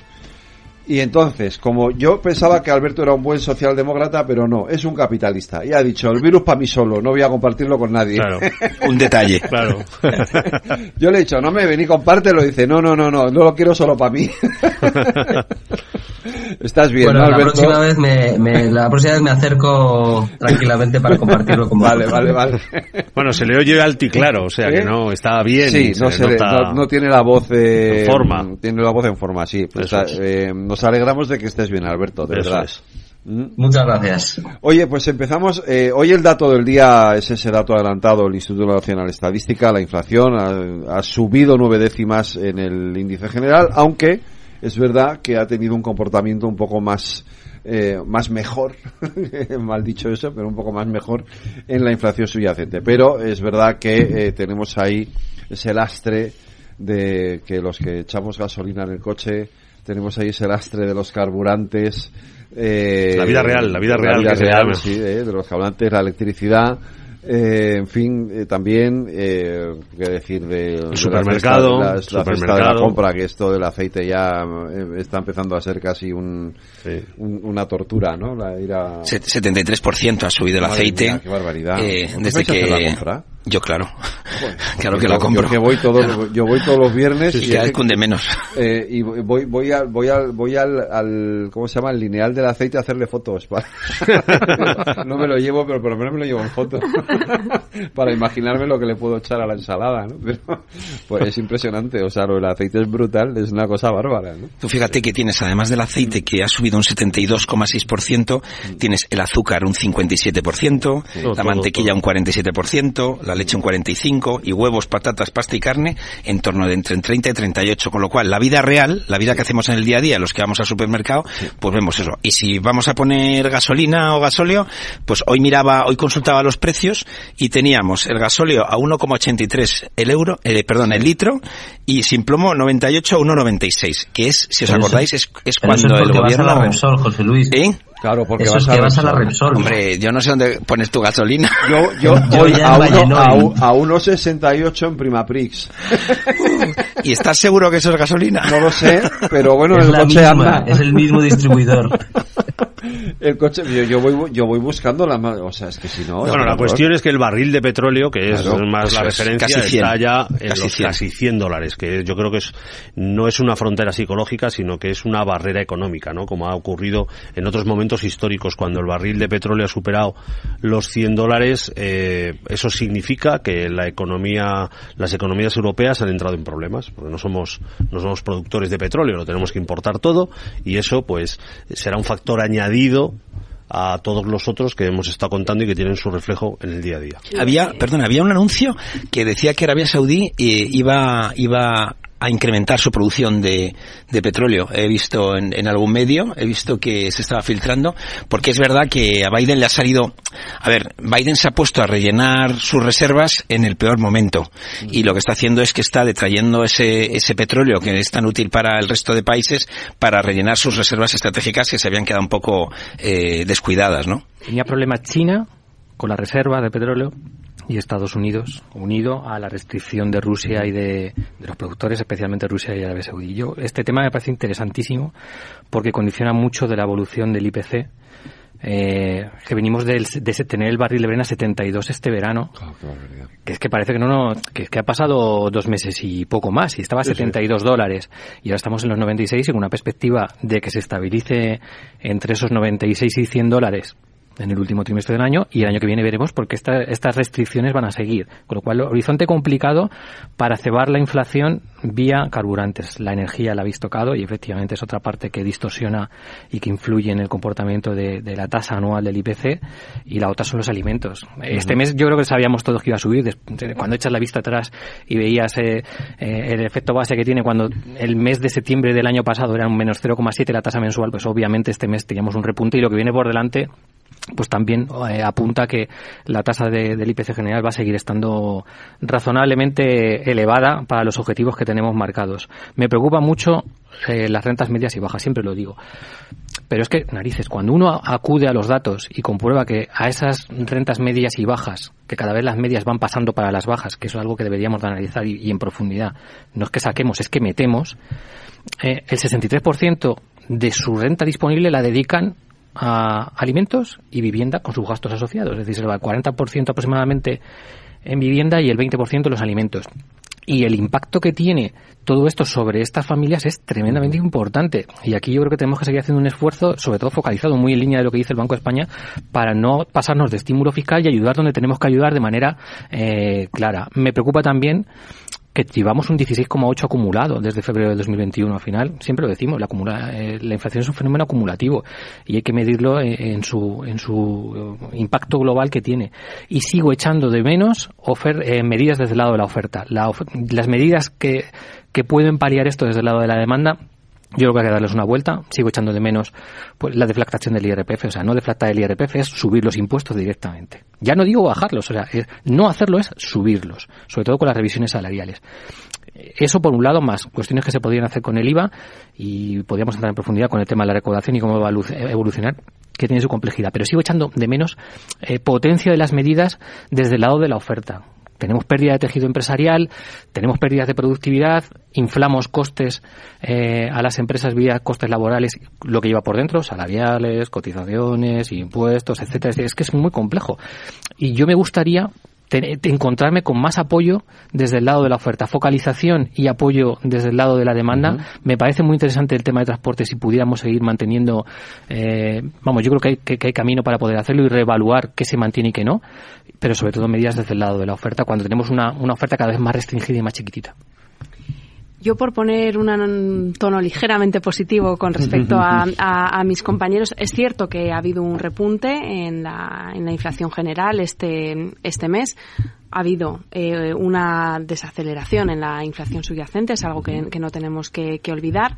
Pero más allá de quedarnos con los números concretos de qué ha pasado este mes, que gran parte se debe al efecto base, por un lado, con respecto a lo que había pasado el año anterior y, por supuesto, como comentabais, a los costes de la energía, yo creo que estamos claramente en una tendencia descendente de eh, las presiones inflacionistas. Esto es así y probablemente en lo que queda de año pues también nos quedaremos en tasas de inflación eh, en, este, en este entorno.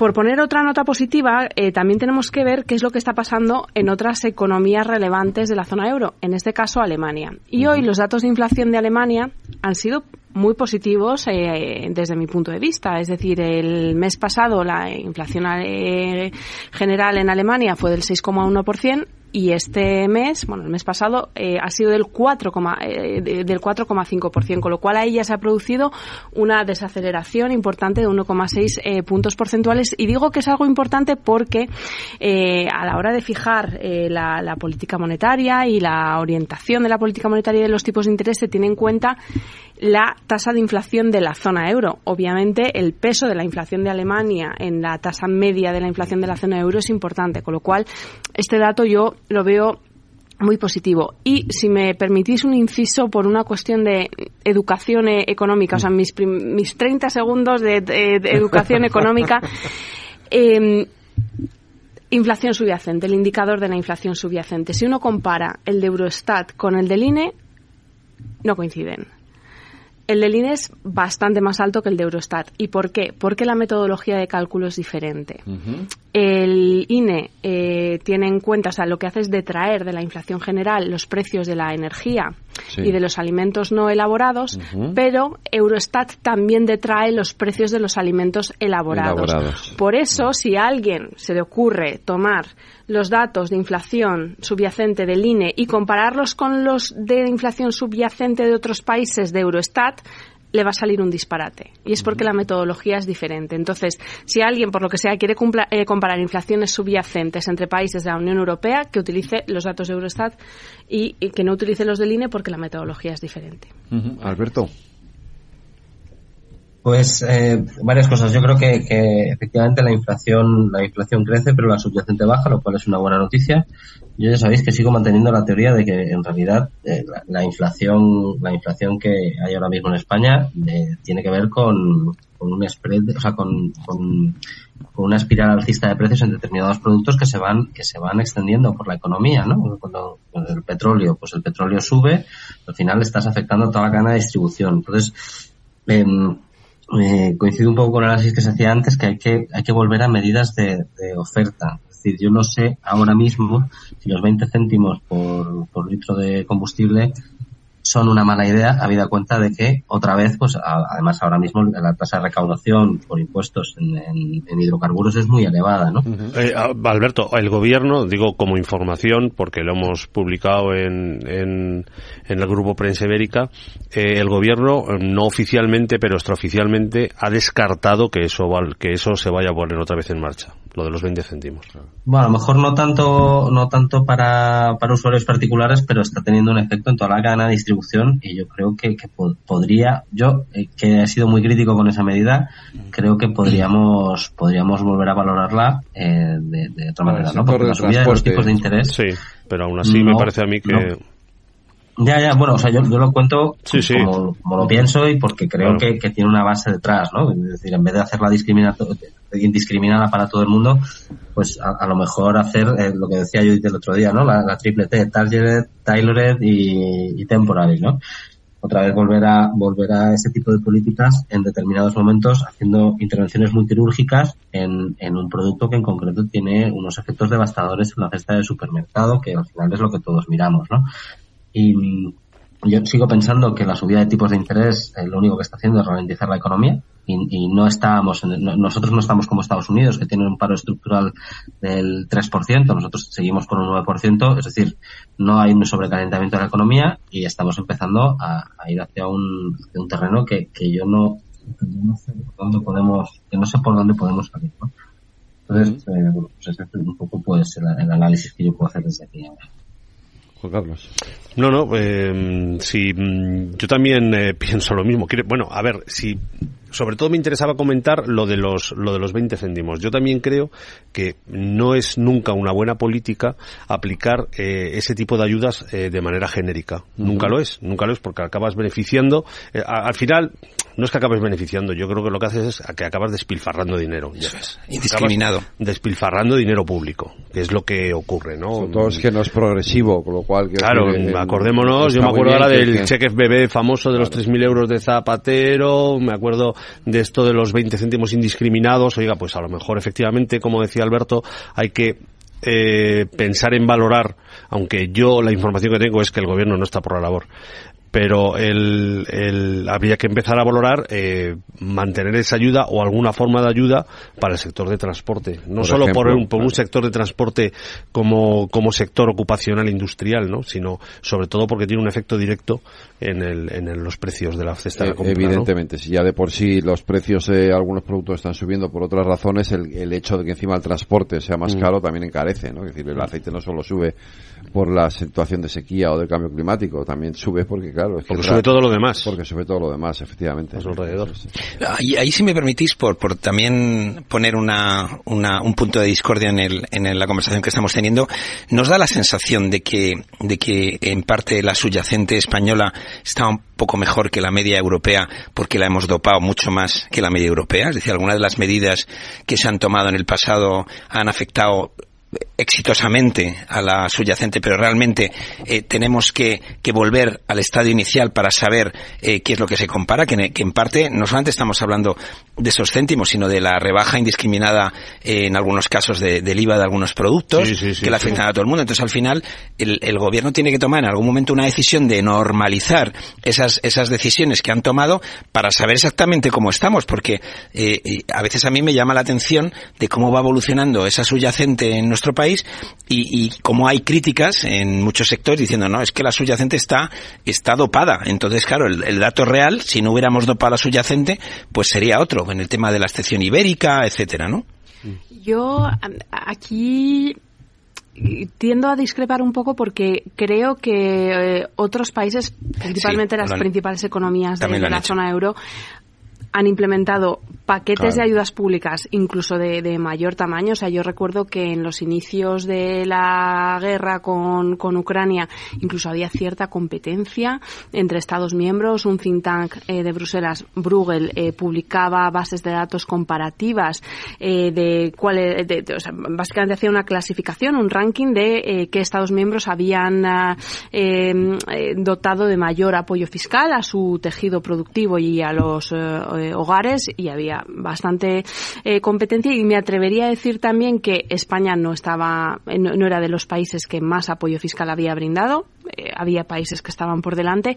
Y también me atrevería a decir hasta cierto punto que el diseño de muchas de las medidas se asemejaba se asemejaba bastante que es algo también muy similar a lo que ocurrió con el covid por ejemplo cuando eh, todos los estados miembros o casi todos decidieron poner a disposición del tejido productivo avales públicos para la concesión de crédito por parte de, los bancos. Así que tendería a pensar que eh, al final en medidas de apoyo fiscal aunque por supuesto puede haber diferencias muchos Estados miembros tienden a apoyar quizás no en la misma cantidad, pero sí con un diseño similar en muchos casos.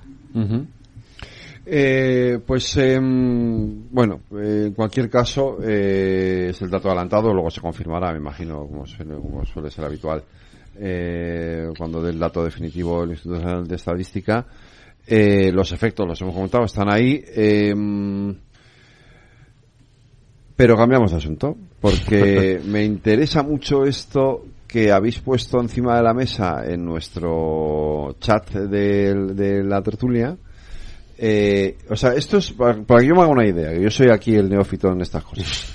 Esto es como si Zara tuviera la, la capitalización bursátil del Producto Interior Bruto español aquí lo que... Por ejemplo, digo Zara que Centrar el tema porque es verdad que nosotros sabemos de qué estamos hablando. Claro, no, no, no, eso iba. Lo, he soltado ahí para que ahora lo Es para generar eh, interrogantes en para el, ponerle el, oyente, le, ¿no? Le, he puesto, le he puesto, le, le, he centrado... Le has puesto el balón, le has puesto el balón para que remate.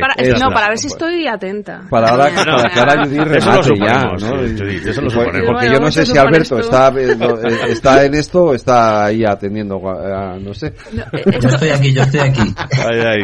No, esto es una, una noticia que ha tenido bastante repercusión, especialmente en prensa económica en los últimos días, y es que eh, Novo Nordisk, que, es eh, una empresa farmacéutica eh, danesa, ha superado ya, su capitalización bursátil ha superado el PIB de Dinamarca. ¿Cuánto es el PIB de Dinamarca? Si no recuerdo mal, unos 400.000 millones de dólares al año. Eh, y, la capitalización de esta empresa son 410.000 millones. Entonces, claro, eh, esto trae memorias de lo que sucedió con Finlandia y Nokia hace unos años. Es decir, eh, la economía finlandesa era muy dependiente de la, de la marcha de, de, Nokia. Yo creo que hace 15 años todos los que estamos en torno a esta mesa teníamos, un Nokia. Ahora muchos tenemos un Apple. Es decir, que el surgimiento de Apple supuso bueno, Nokia es que ha desaparecido. Para la economía. No, no, no, Nokia hace otras cosas. Nokia nació como empresa que hacía ruedas, lo dijo neumáticos. Pues va a volver a ello. Pues ya móviles no hace.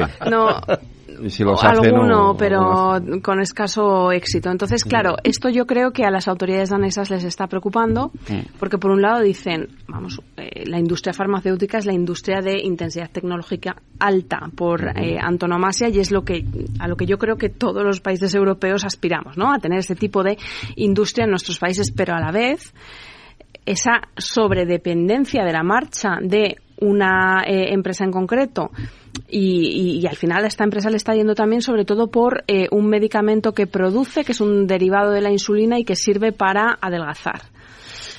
Entonces, yo entiendo que a las autoridades danesas esto les preocupa mucho. Están produciendo eh, informes donde mm, el otro día leí que en el último informe del Banco Central de Dinamarca el nombre de esta empresa se citaba creo que más de 100 veces.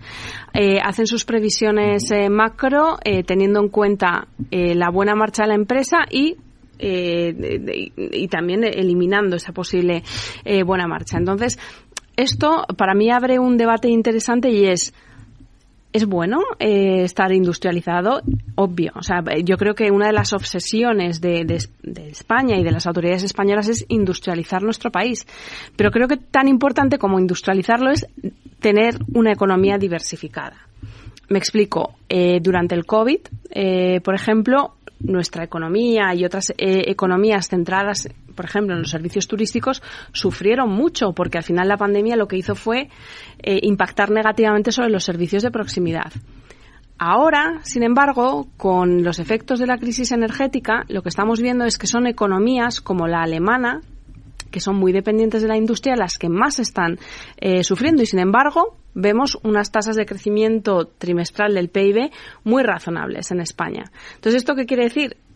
Que hay que diversificar, porque en un entorno eh, global cada vez eh, más incierto, puede que haya determinados shocks que afecten negativamente a los servicios, otros shocks que afecten negativamente a la industria, entonces hay que tener economías diversificadas. ¿Qué implica esto en el caso español? Que nos tenemos que industrializar. Pero quizás en el caso de otras economías europeas implica que tienen que apostar más por el sector servicios. La verdad es que Judith ha puesto el, dedo en la, en la, llaga porque eh, otro país que también eh, ha cometido errores, eh, que es Alemania, que basaba su industria en una energía barata que cogía de Rusia y un mercado que le compraba de todo, que era China, ahora se encuentra en un escenario que ni China le compra todo ni son capaces de tener industria barata. ¿no? Pero es verdad que en general los países que tienen un monocultivo de productos o de servicios, y yo siempre me acuerdo de los países eh, que son de petróleo, que son de diamantes, etcétera, por poner una exageración, descuidan el resto de sectores y cuando hay una crisis en el sector eh, eh, sufren. Pero hay otro debate detrás de, detrás de lo que estáis comentando y es, ¿es bueno que haya empresas tan grandes que, que determinados países dependan tanto de ellos? Yo creo que dentro de un orden es positivo. Hoy, la semana pasada, había una, había una reunión de, fondos soberanos aquí en Madrid y, y 30 fondos soberanos tenían eh, el valor suyo de, fondos que tenían eran eh, 5 billones de euros, que es cuatro veces el PIB de España. O sea que realmente fondos, empresas e industrias que tienen el Producto Interior o tienen el nivel de inversión superior a muchos países hay muchos en el mundo. Entonces, yo creo que no es, no es fácil, entre comillas, eh, controlar este tipo de industrias. Es verdad, esto también lo hemos visto, yo creo que fue en Islandia también, es decir, que cuando en determinado mercado, en determinado país, eh, toda la economía depende de algo, esto siempre lo hemos visto, pues a pequeña escala cuando mm, hay sitios, por ejemplo, me acordaba aquí en, en Madrid, donde, perdón, en Madrid, en España, cuando tenías en cerca de Santander tenías la fábrica de galletas y, todo el pueblo vivía de la fábrica de galletas. Cuando alguien toma la decisión de, de cambiar la ubicación lo que sea, todo el pueblo se va, se va afuera, ¿no? Bueno, pues todo esto es, es algo que tenemos que poner encima de la mesa, pero, pero más eh, animando a la diversificación que, entre comillas, prohibir crecer, porque eh, es verdad que si nosotros viéramos, antes he puesto el ejemplo, si viéramos todo lo que Zara el grupo Inditex hace en el mundo, pues desde luego vamos a estar ya muy próximos a que, ese imperio que empezó en Galicia eh, tenga un tamaño mucho más grande que la economía española. Pero la culpa es de la economía española, de, de los gobernantes, no de, no de esta empresa que ha hecho las cosas correctas correctamente, ¿no? Claro, yo, quiero apuntar alguna, alguna cuestión un poco diferente a la que se ha comentado hasta ahora. Em, fijaos, en eh, la caída de Nokia implicó que a partir del año 2012 eh, Finlandia entró en recesión. Es decir, eh, la economía de un país entera, dependiendo de una sola entera, de una sola empresa, es peligrosa. Alberto, debe ser tu móvil el que, el que lo tienes, te está... Ah, vale, ya está. ¿Me, ahora? termina. Sí, sí, perfecto, sí. Pues lo, lo, que os comentaba es, no, Nokia, cuando Nokia deja de vender, a partir del año 2012, empieza, el, país entra en recesión. Es decir, estamos, estamos hablando de que la vida de la gente se ve gravemente afectada por una situación de una empresa.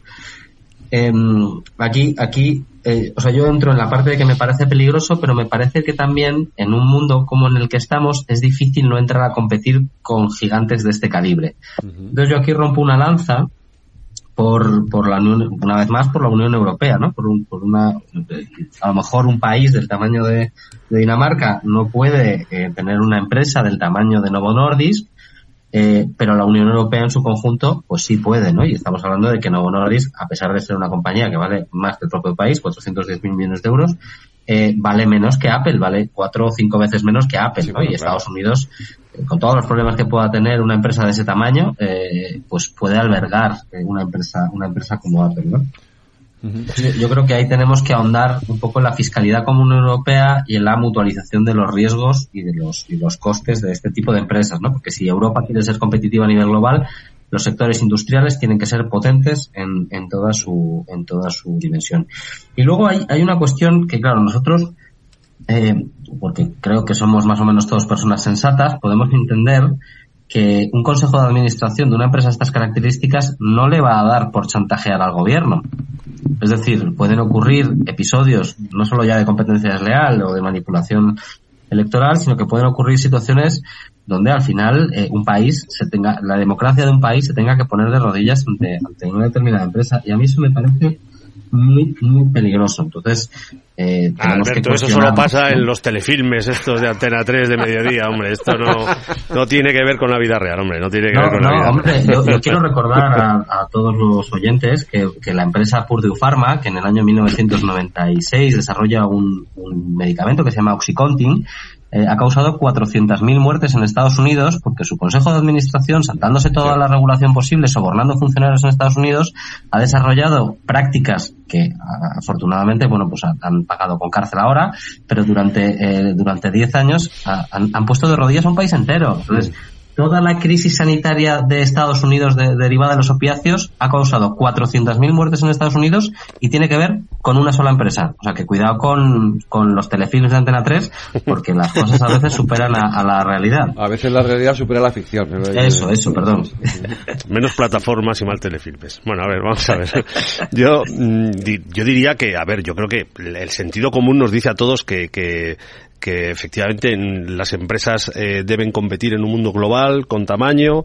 Efectivamente estoy muy de acuerdo con lo que dice Judith, que la mejor medicina es diversificar, efectivamente, y ahí tiene mucho que hacer pues las políticas públicas. Y eso me lleva a recordemos que Novo Nordisk además ahora mismo es la mm, la, la compañía europea más capitalizada. Ha superado los gigantes del lujo, Louis Vuitton y todos estos, ¿no? Pero lo que decía de que eh, efectivamente eh, lo importante es el tema de la industria, me lleva a la reflexión que yo quería eh, traer aquí, que es que debemos empezar por, por aquí. Y España lo que necesita es industrializarse. Porque aquí hablamos como si tuviéramos un componente industrial importantísimo y desgraciadamente no solo no es así, sino que en los últimos años, no tengo yo el dato exacto, pues hemos ido bajando el peso de la industria en nuestro PIB. Tres puntos, estamos en el con 15,3. Ahora estamos en el 15, llegó siempre, ¿Cuántas veces, cuántos gobiernos hemos oído que tenían como objetivo prioritario que la industria representase el 20% objetivo del europeo. Es un objetivo Muchos. europeo. Bueno, europeo, pero también asumido por los gobiernos y además, y antes de que fuera un objetivo europeo, ya lo oíamos en otras circunstancias. Y eso, pues, eh, la verdad es que, pues, yo creo que ha caído un poco en, en, saco roto por diversas cosas, ¿no? Aquí presumimos de la industria de la automoción, que ahora, pues, está en un momento, yo creo que delicado. Vamos a ver qué pasa con las fábricas de baterías, con las, con la irrupción de los competidores de China, vamos a ver muchas cosas. Pero a mí lo que me interesa poner sobre la mesa es que España necesita una política industrial de verdad. O sea, yo creo que todos sabemos además las ventajas. Diversificar fuentes de ingresos, empleo estable, empleo, bueno, en fin, todo lo que ya sabemos que va asociado a una, a una capacidad industrial importante que nos perdonen los oyentes porque tenemos un poco de jaleo momento que supongo que les estará llegando a través de los micrófonos, pero no sé qué es lo que ocurre en la calle Almagro, pero Debemos tener una manifestación o algo ahí en eh, ahí abajo, pero déjame apuntar un par de cosillas Apunta. Sobre, esto. Bueno, básicamente estoy estoy muy de acuerdo con lo que con lo que se ha comentado y, además me parece un tema extremadamente interesante. La industria farmacéutica eh, además es que cuesta mucho desarrollar los productos porque requiere una inversión muy fuerte eh, y procesos largos hasta que consigues la autorización y puedes seguir entrando en diferentes mercados. Entonces, compañías como Novo Nordisk que necesitan volumen, eh, fuerza inversora para poder eh, innovar y desarrollar, es normal que compitan en mercados globalizados y, y, cuanto mayor tamaño tengan y mayor presencia tengan y desarrollen cadenas industriales en otros países porque están obligados a realizarlas. Es decir, Mira, Novo te voy a cortar un segundo para que sigas, pero vamos a poner el ejemplo de Farmamar. Claro, ¿Eh? es el que Farmamar, Farmamar, que es una empresa española, tuvo un bombazo en bolsa con su medicamento, con el anticancerígeno John Delis, con el John Delis que le llevó a ganar decenas de millones de euros. Pues Farmamar en dos años, cuando se le ha acabado la patente del John Delis y como todavía no ha conseguido eh, poner en el mercado que esté aprobado algunos de los medicamentos que está trabajando, pues ha tenido una caída del 60% en bolsa. Por eso digo que es, es, un ejemplo. es muy complejo, es muy complejo. Yo he estudiado el tema farmacéuticos, industria farmacéutica, y, y es complejo, es complejo. Y los desarrollos industriales que necesitan en diferentes localizaciones del mundo, empresas de este volumen o, de, o volumen inferior, pero para tener presencia global, eh, eh, tus cadenas industriales tienen que estar localizadas por diferentes puntos del, del globo y evidentemente en este caso pues eh, la parte que más puede ser relevante para eh, Dinamarca es la parte fiscal y los ingresos fiscales que deja más allá de la creación pura de puestos de trabajo que puede tener allí que la tendrá. Dicho esto, dicho esto, comparto mucho lo que ha comentado también José Luis, me parece clave. Yo, no soy de los partidarios de ponerle puertas al campo y, discrepo con un poco con Alberto, no en todo, pero sí a lo mejor en parte en que este tipo de empresas esto ya no es como antes, el mundo en el que vivimos la gobernanza de las compañías, especialmente de las cotizadas, es tremendamente eh, o se cuida especialmente y vivimos en un entorno regulatorio que además eh, exige que, haya unos criterios de gobernanza claros y, fiables en, las compañías y creo que en eso hemos avanzado de 20 años para acá muchísimo. Y desde luego, mm, veo muchas oportunidades y me parece muy interesante el tema de los fondos de inversión que han venido, los fondos soberanos que han venido a España. Eh, creo que hay oportunidades enormes en la Silver Economy. Me, interesa muchísimo todo lo que tiene que ver con la Silver Economy y cómo puede potenciar por la, eh, eh, la, pirámide demográfica la esperanza de vida que tenemos en Europa y cómo hay muchos nichos de negocio con atractivo inversor y se puede desarrollar mucho, pero desde luego el, problema español es un problema de desarrollo de tejido industrial tenemos otros sectores que son tremendamente importantes, el sector servicios, el turismo, eh, que históricamente pues nos han sostenido, un sector primario que es innovador también eh, y muy potente y con gran capacidad exportadora, pero desde luego el sector industrial eh, en los últimos años sí que vive un poco descuidado. Y te lo voy a argumentar decir, cuando tú coges los presupuestos generales del Estado y ves los informes de la intervención eh, general de la Administración de la IGAE, de la intervención general de la Administración del Estado, y te das cuenta que el presupuesto del Ministerio de Industria en 2019 fue el tercero por la cola, en 2020 creo que fue el segundo, en 2021 fue el tercero por la cola y en 2022 el último de todos. Santiago, pero porque las competencias de, industria están transferidas. estamos hablando de ejecución de la Administración General del Estado. Otro tema son las, competencias eh, y desarrollos que, pero me da igual, voy más allá no ha sido capaz de desarrollar una ley de industria en cinco años. No hemos sido capaces de firmar un pacto por la industria. No hemos sido capaces de desarrollar los PERTES con toda la potencia. Es decir, a donde quiero acabar es que yo no sé si, si había cosas más importantes, que evidentemente las había, como la pandemia y como otra serie de cosas. Pero a donde quiero ir a parar no, no, busco culpables. Lo que quiero llegar a decir es que, que hemos vivido sin poder desarrollar lo que deberíamos de haber hecho y nos encontramos en un punto en el que yo creo que coincidimos todos que es prioritario lanzarlo, prioritario, prioritario para esta legislatura y para la próxima década lanzar la política industrial de este país. Y ahí es donde tenemos que incidir. Yo, yo, puedo, perdón, ¿eh? eh yo, puedo coincidir con, con Santiago en alguna de las partes. Bueno, la ley de industria en realidad supone, es que no, no, es, no es muy relevante para el impulso del tejido productivo, pero bueno, eh, podemos estar de acuerdo en algunas cosas. Eh, si lo que quiere decir Santiago es que tenemos que tender a una recentralización del modelo industrial para poder impulsar todas las virtudes del conjunto de nuestras regiones, pues, pues eso es una cosa determinada, ¿no? Pues que hay modelos, modelos productivos que funcionan muy bien y modelos productivos que funcionan muy mal. Solo voy a hablar de los que funcionan bien, con salvedades, ¿eh? No voy a entrar en las salvedades. El País Vasco es un modelo donde en, en el plan industrial del País Vasco eh, lleva una ejecución, lleva una ejecución y una inversión de 4.000 millones de euros en cuatro años, más o menos.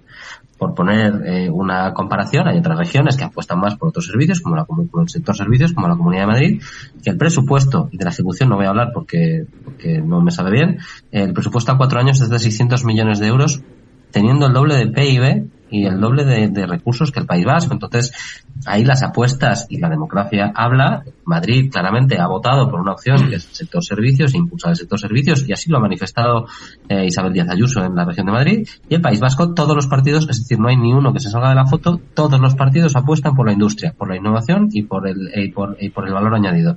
Entonces, bueno, pues son modelos y, y aquí se deciden si vamos a un modelo donde el INE recupera su potencia, el, INE, perdón, el, Instituto Nacional de... El antiguo Instituto Nacional de Estadística, de Industria, perdón, el, INE. El INE, el, INE.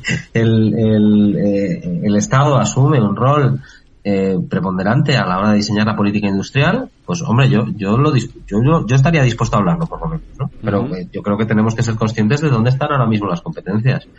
No, no hacernos trampas a solitario en ese sentido, ¿no?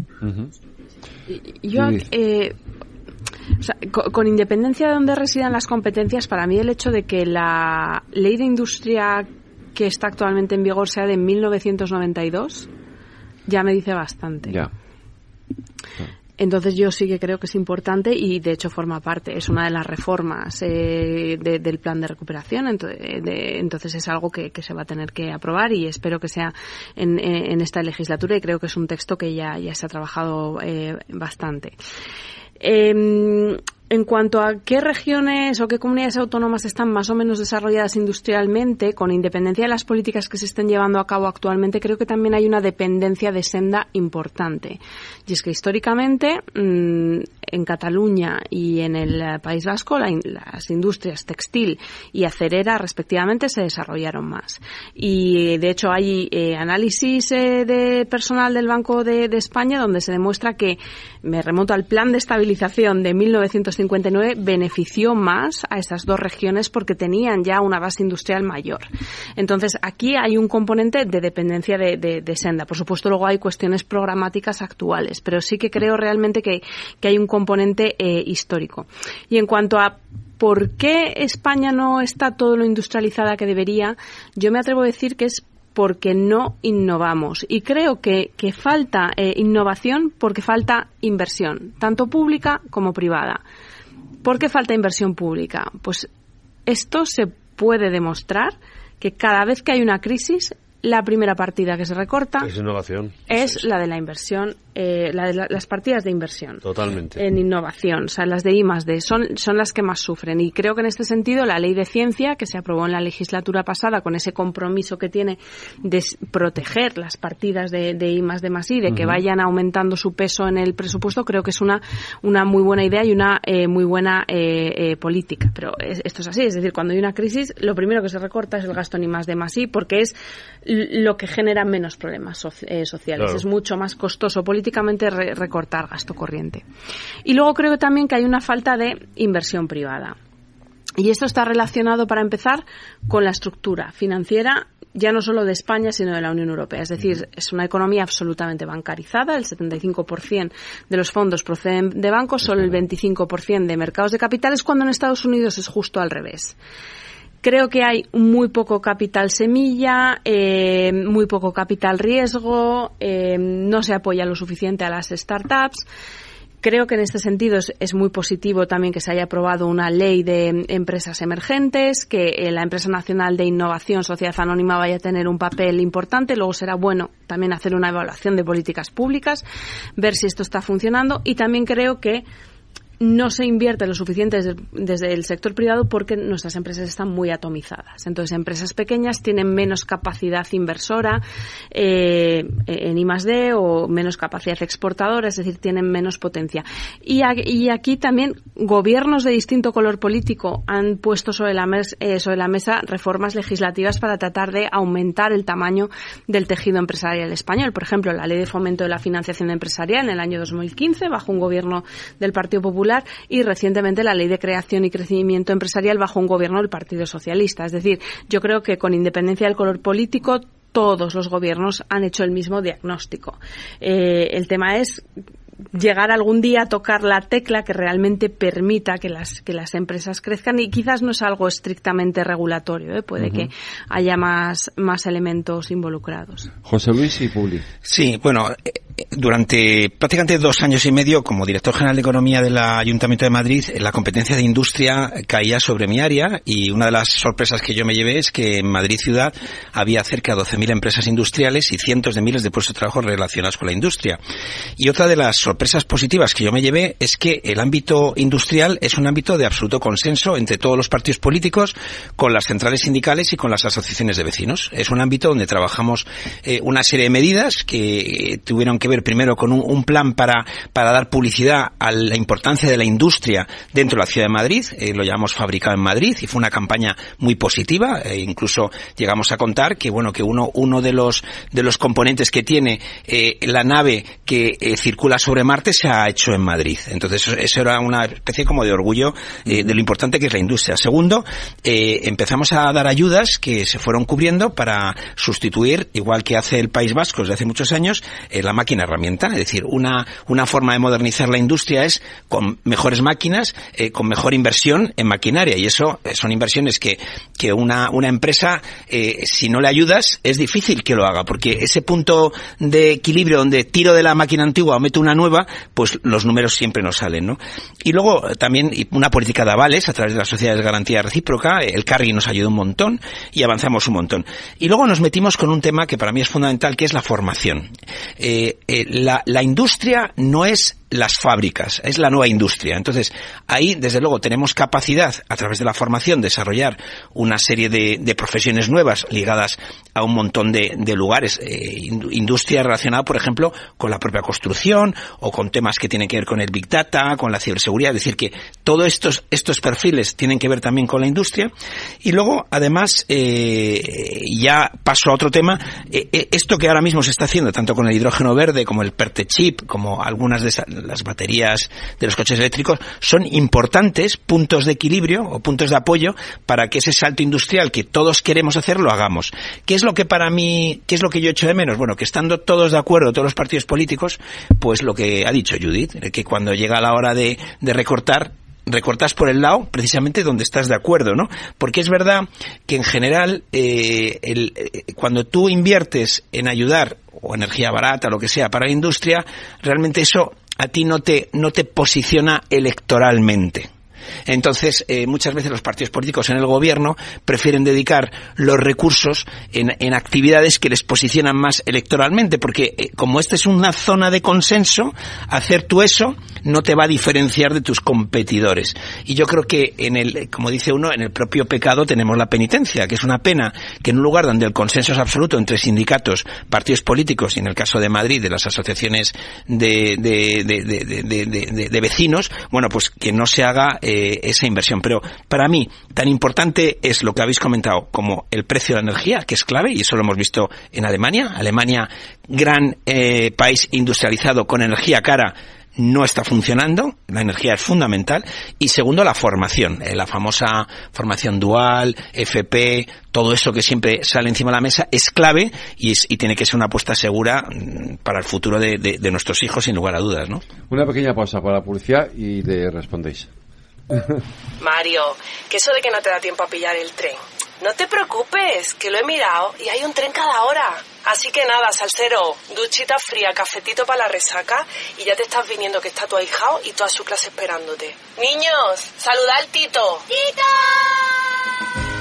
En Renfe tenemos la mayor frecuencia de trenes de este país. Nadie te da más. No todos los trenes son como Renfe. Renfe, tu tren. ¿Qué es ir más allá? Con Arval podrás llegar donde te propongas de la forma más sostenible y darle a tu empresa todas las soluciones de movilidad que necesite, asesorando con las mejores opciones de movilidad para las distintas necesidades de tu flota, con vehículos electrificados, bicicletas, coche compartido. Arval, la transición energética arranca aquí. Más información en arval.es. Cuando formamos parte de algo más grande, la inercia nos impulsa en una sola dirección. Es el momento de avanzar juntos. El Fondo Renta 4 Activos Globales invierte en las mayores compañías del mundo y en las megatendencias que mueven a toda la sociedad. Entra en renta4gestora.com y descúbrelo. Renta 4 Gestora. Creciendo juntos. Categoría de riesgo 3 sobre 7. Puede consultar la información legal del fondo en renta4gestora.com y en cnmv.es.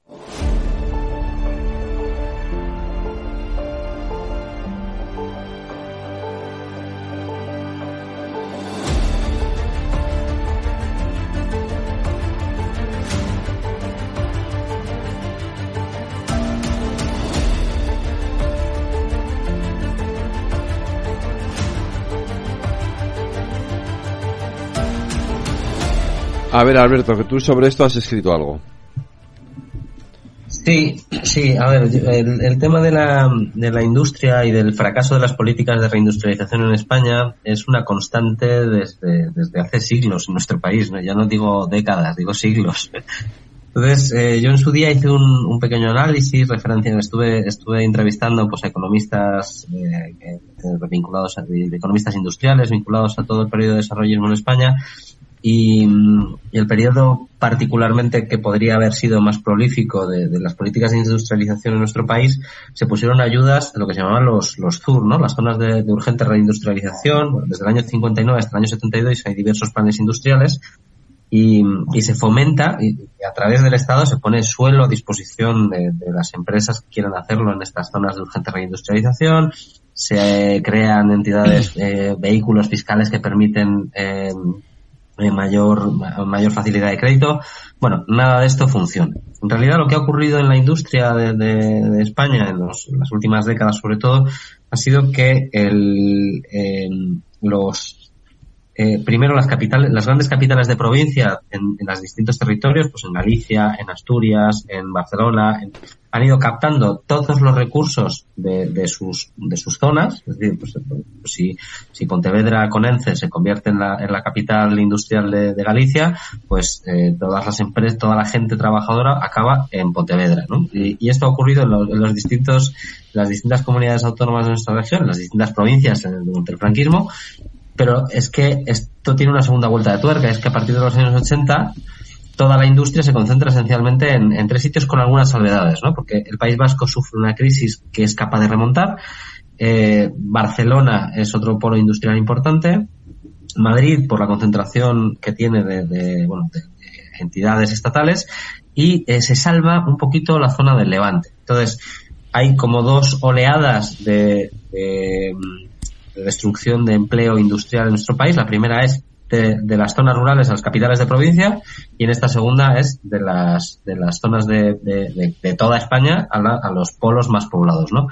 Entonces, eh, claro, yo la, reflexión que hacía al final es que a las empresas no les importa tanto no les importa tanto el, el coste de, la instalación o el coste del suelo, que puede ser importante. Lo que necesitan es talento.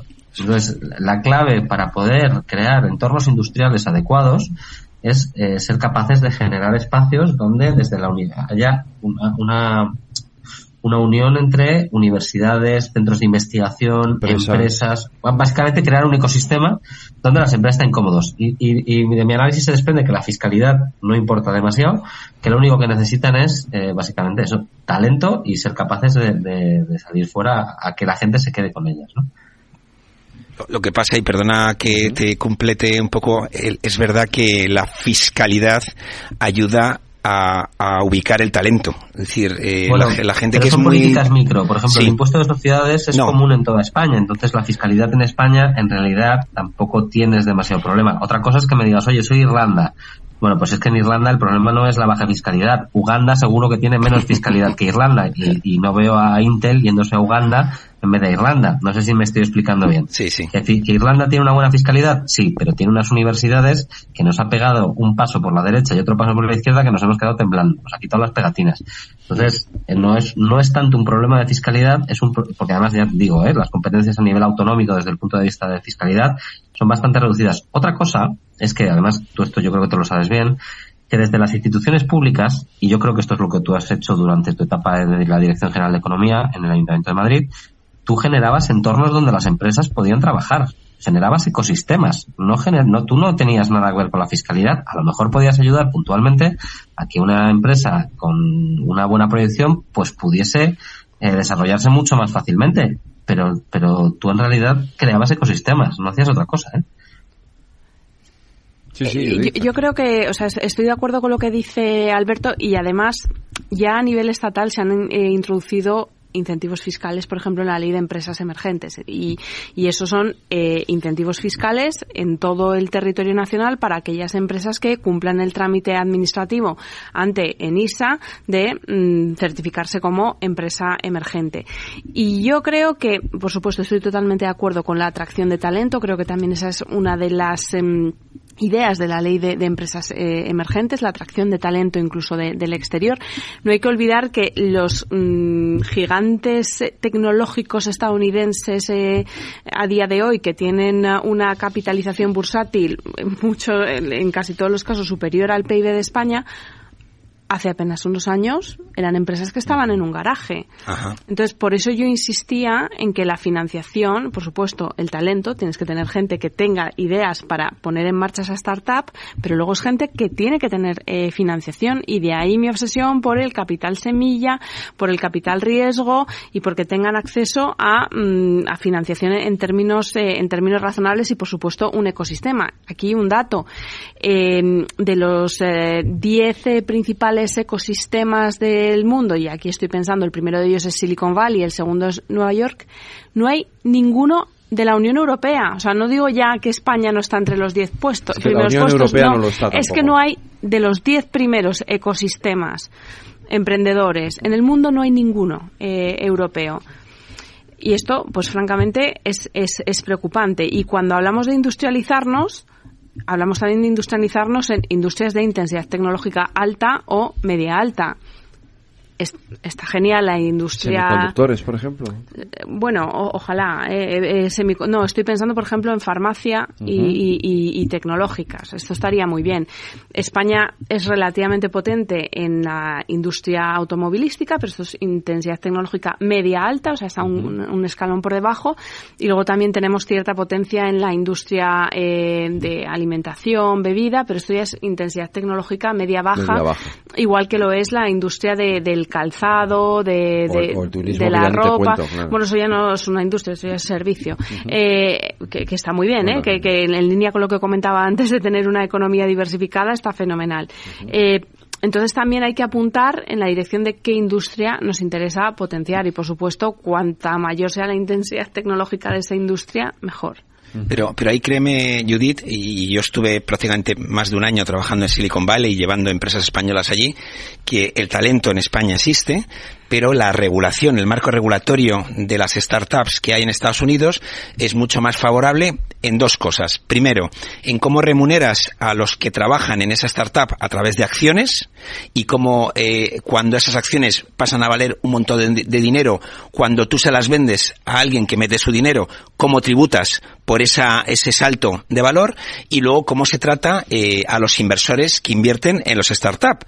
Porque claro, eh, es mucho más más rentable para un inversor americano o español invertir desde Estados Unidos en una empresa que sea americana que eso hacerlo en España. Y dicho esto, eh, si quiero romper una lanza a favor de NISA, que desde hace muchos años, más de 13, 14, está siendo eh, un referente para financiar eh, este tipo de proyectos. Pero lo digo otra vez, es decir, el tratamiento fiscal que hay en Estados Unidos de las startups es muy ventajoso. Es decir, eh, la filosofía es, oye, la ternera es muy difícil de ordeñar, espera que sea vaca.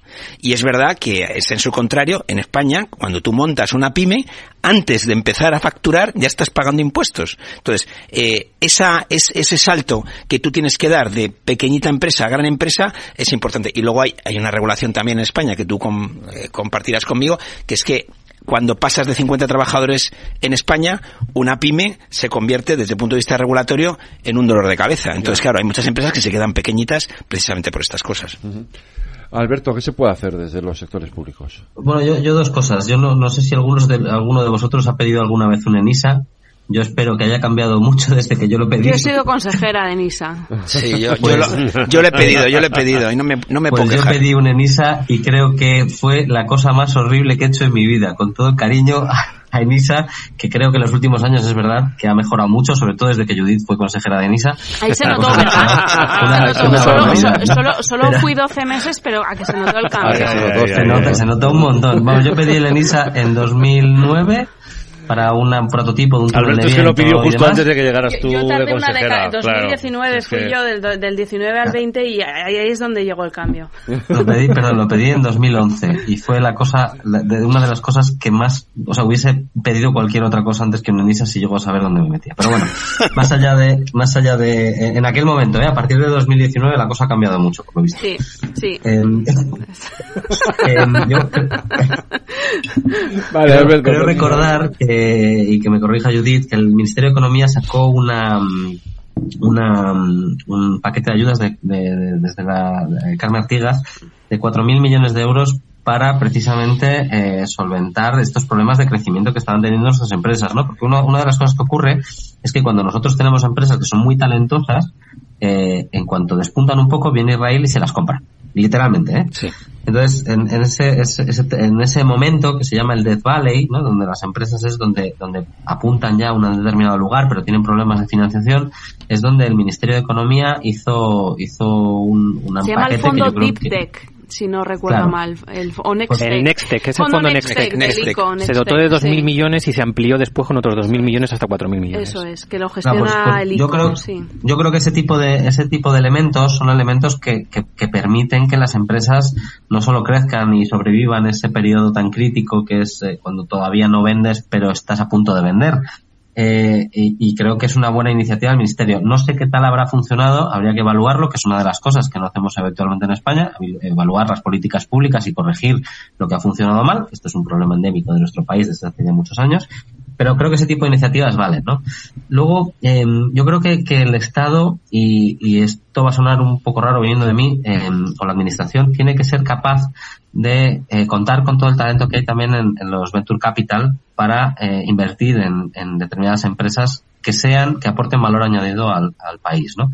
Nosotros en su día propusimos líneas de actuación al, gobierno para que eh, invirtiese, para que invirtiese con Venture Capitals, ya que ellos son los que se dedican a este tipo de cosas, permitiendo reducir el riesgo de los Venture Capital y en consecuencia aumentando el, el periodo de, de, retorno de las mismas, ¿no? Entonces yo creo que hay cosas que se pueden hacer, solamente hay que copiar lo que haya funcionado en otros países, por ejemplo Israel tiene un programa de, startups que funciona muy bien y, y, lo han cambiado varias veces, ¿no? Porque antes en Israel te daban directamente un millón de euros para montar tu empresa, ¿no? Esto lo han cambiado porque han visto que no, que no funcionaba muy bien. Y luego en, UK, por ejemplo, tienen, pues eso, tienen un sistema de financiación de seed capital, venture capital y ya eh, rondas A, y C que también funciona bastante bien y tiene el respaldo de la administración. Entonces, bueno, eh, colaboremos la parte pública la parte privada para, para conseguir eh, alinear los intereses públicos y privados. ¿no? Yo creo que esa es, esa es la, línea que, hay que seguir. Yo creo que la clave la, la colaboración público-privada y facilitar mecanismos de eh, de, financiación. Yo creo que habéis tocado todos los palos prácticamente, me habéis dejado casi sin... Lo hemos hecho a propósito. Sí, pero eh, yo quiero romper una lanza en favor de, de, la iniciativa también nacional y quiero poner dos ejemplos para que nos hagamos una idea del, de lo importante que es el talento. Hace poco me encontré un alcalde, un, alcalde importante de, del país en la estación, aquí en Atocha, y venía de intentar captar pues una gran inversión para pues para su localidad y la persona que se llevó no fue un consejero, no fue un asesor, no, no. Se llevó al rector de la universidad con él. Creo que han conseguido la inversión, o creo que está prácticamente avanzada. Pero la pregunta clave que le hicieron desde la multinacional fue cuántos ingenieros son capaces ustedes de tener alrededor en los próximos cuatro o cinco años. Porque necesitamos X. ¿Son ustedes capaces de proporcionarnos tanta, tantos ingenieros? Sabemos que van a venir bien formados, sabemos que tienen talento, sabemos que tienen capacidad, pero ¿son capaces de proporcionárnoslo? Y, y, esa es una de las claves. Y la otra, que por lo que es tan importante el desarrollo industrial, es la capacidad que tiene para retener población en el ámbito rural y para frenar la despoblación. Es importantísimo. Sin duda, sí. Y quiero poner otro ejemplo, rapidísimo. En Soria, en un sitio como Soria, han sido capaces mm, de, instalar una empresa farmacéutica en un pueblo de Soria, retener población. Ah, los precios han subido, por cierto, de las viviendas. pero para un chico eh, sin, sin excesiva formación, tal, poder empezar una empresa a trabajar joven, la medida de la plantilla era súper joven, en torno a los 25, 30, 30 años, y cobrando 1.800, casi 2.000 euros en un pueblo de Soria, pues te da una capacidad para poder quedarte, tener un proyecto personal y poder tener una y poder fijarte allí. Entonces, pues solamente rapidísimamente esos dos ejemplos de lo importante que es tanto por el tema de la formación como el tema de la llevarnos, eh, llevarnos el tema a la España vaciada merece un programa, ¿eh? Ya, eso sí, pero para el siguiente porque este no nos da tiempo. Este yo como tío Gilito que soy, eh, una referencia a los fondos soberanos que, ha mencionado José Luis. Esto es una grandísima oportunidad. para las empresas españolas, porque estos países van a invertir fuera, pero también van a invertir en su país. Y las empresas españolas creo que tienen que analizar esto para tratar de captar posibles licitaciones públicas allí. Pues eh, Alberto, José Luis, Santiago, Judith, José Juan Carlos, gracias a los cinco. Muy buenas noches. Un abrazo, cuídate Alberto. Muchas gracias, buenas noches. Venga, buenas un abrazo, un abrazo.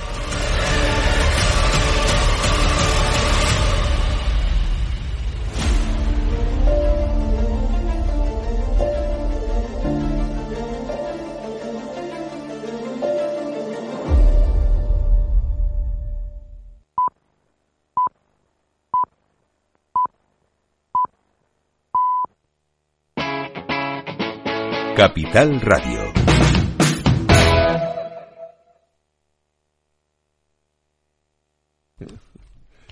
Wall Street cotiza con compras este jueves tras el signo mixto del miércoles en una sesión en la que los bonos han vuelto a ser los protagonistas. Tras eh, el rendimiento del Tesoro a 10 años alcanzase su nivel más alto desde 2007. A destacar el SP500 ha conseguido rebotar de nuevo desde la media de las 200 sesiones. Los inversores están muy atentos al mercado de deuda y al precio del petróleo, que como contábamos esta tarde, esta noche seguía, sigue disparado, lo que ha aumentado las preocupaciones sobre su impacto en una inflación que todavía se mantiene lejos del objetivo del 2% marcado por la Reserva Federal.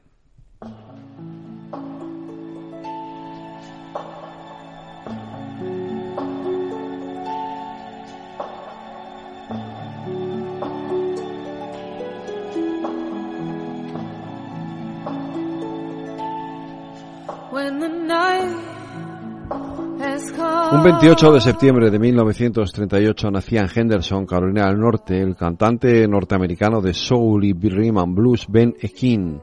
No tuvo mucho éxito en sus primeros años, pero casi medio siglo después, en 1986, el director de cine Rob Reiner buscaba una canción para la banda sonora de su película sobre una panda de chiquillos de principios de los años 60 y recordó un tema que capturaba a la perfección el espíritu de la época.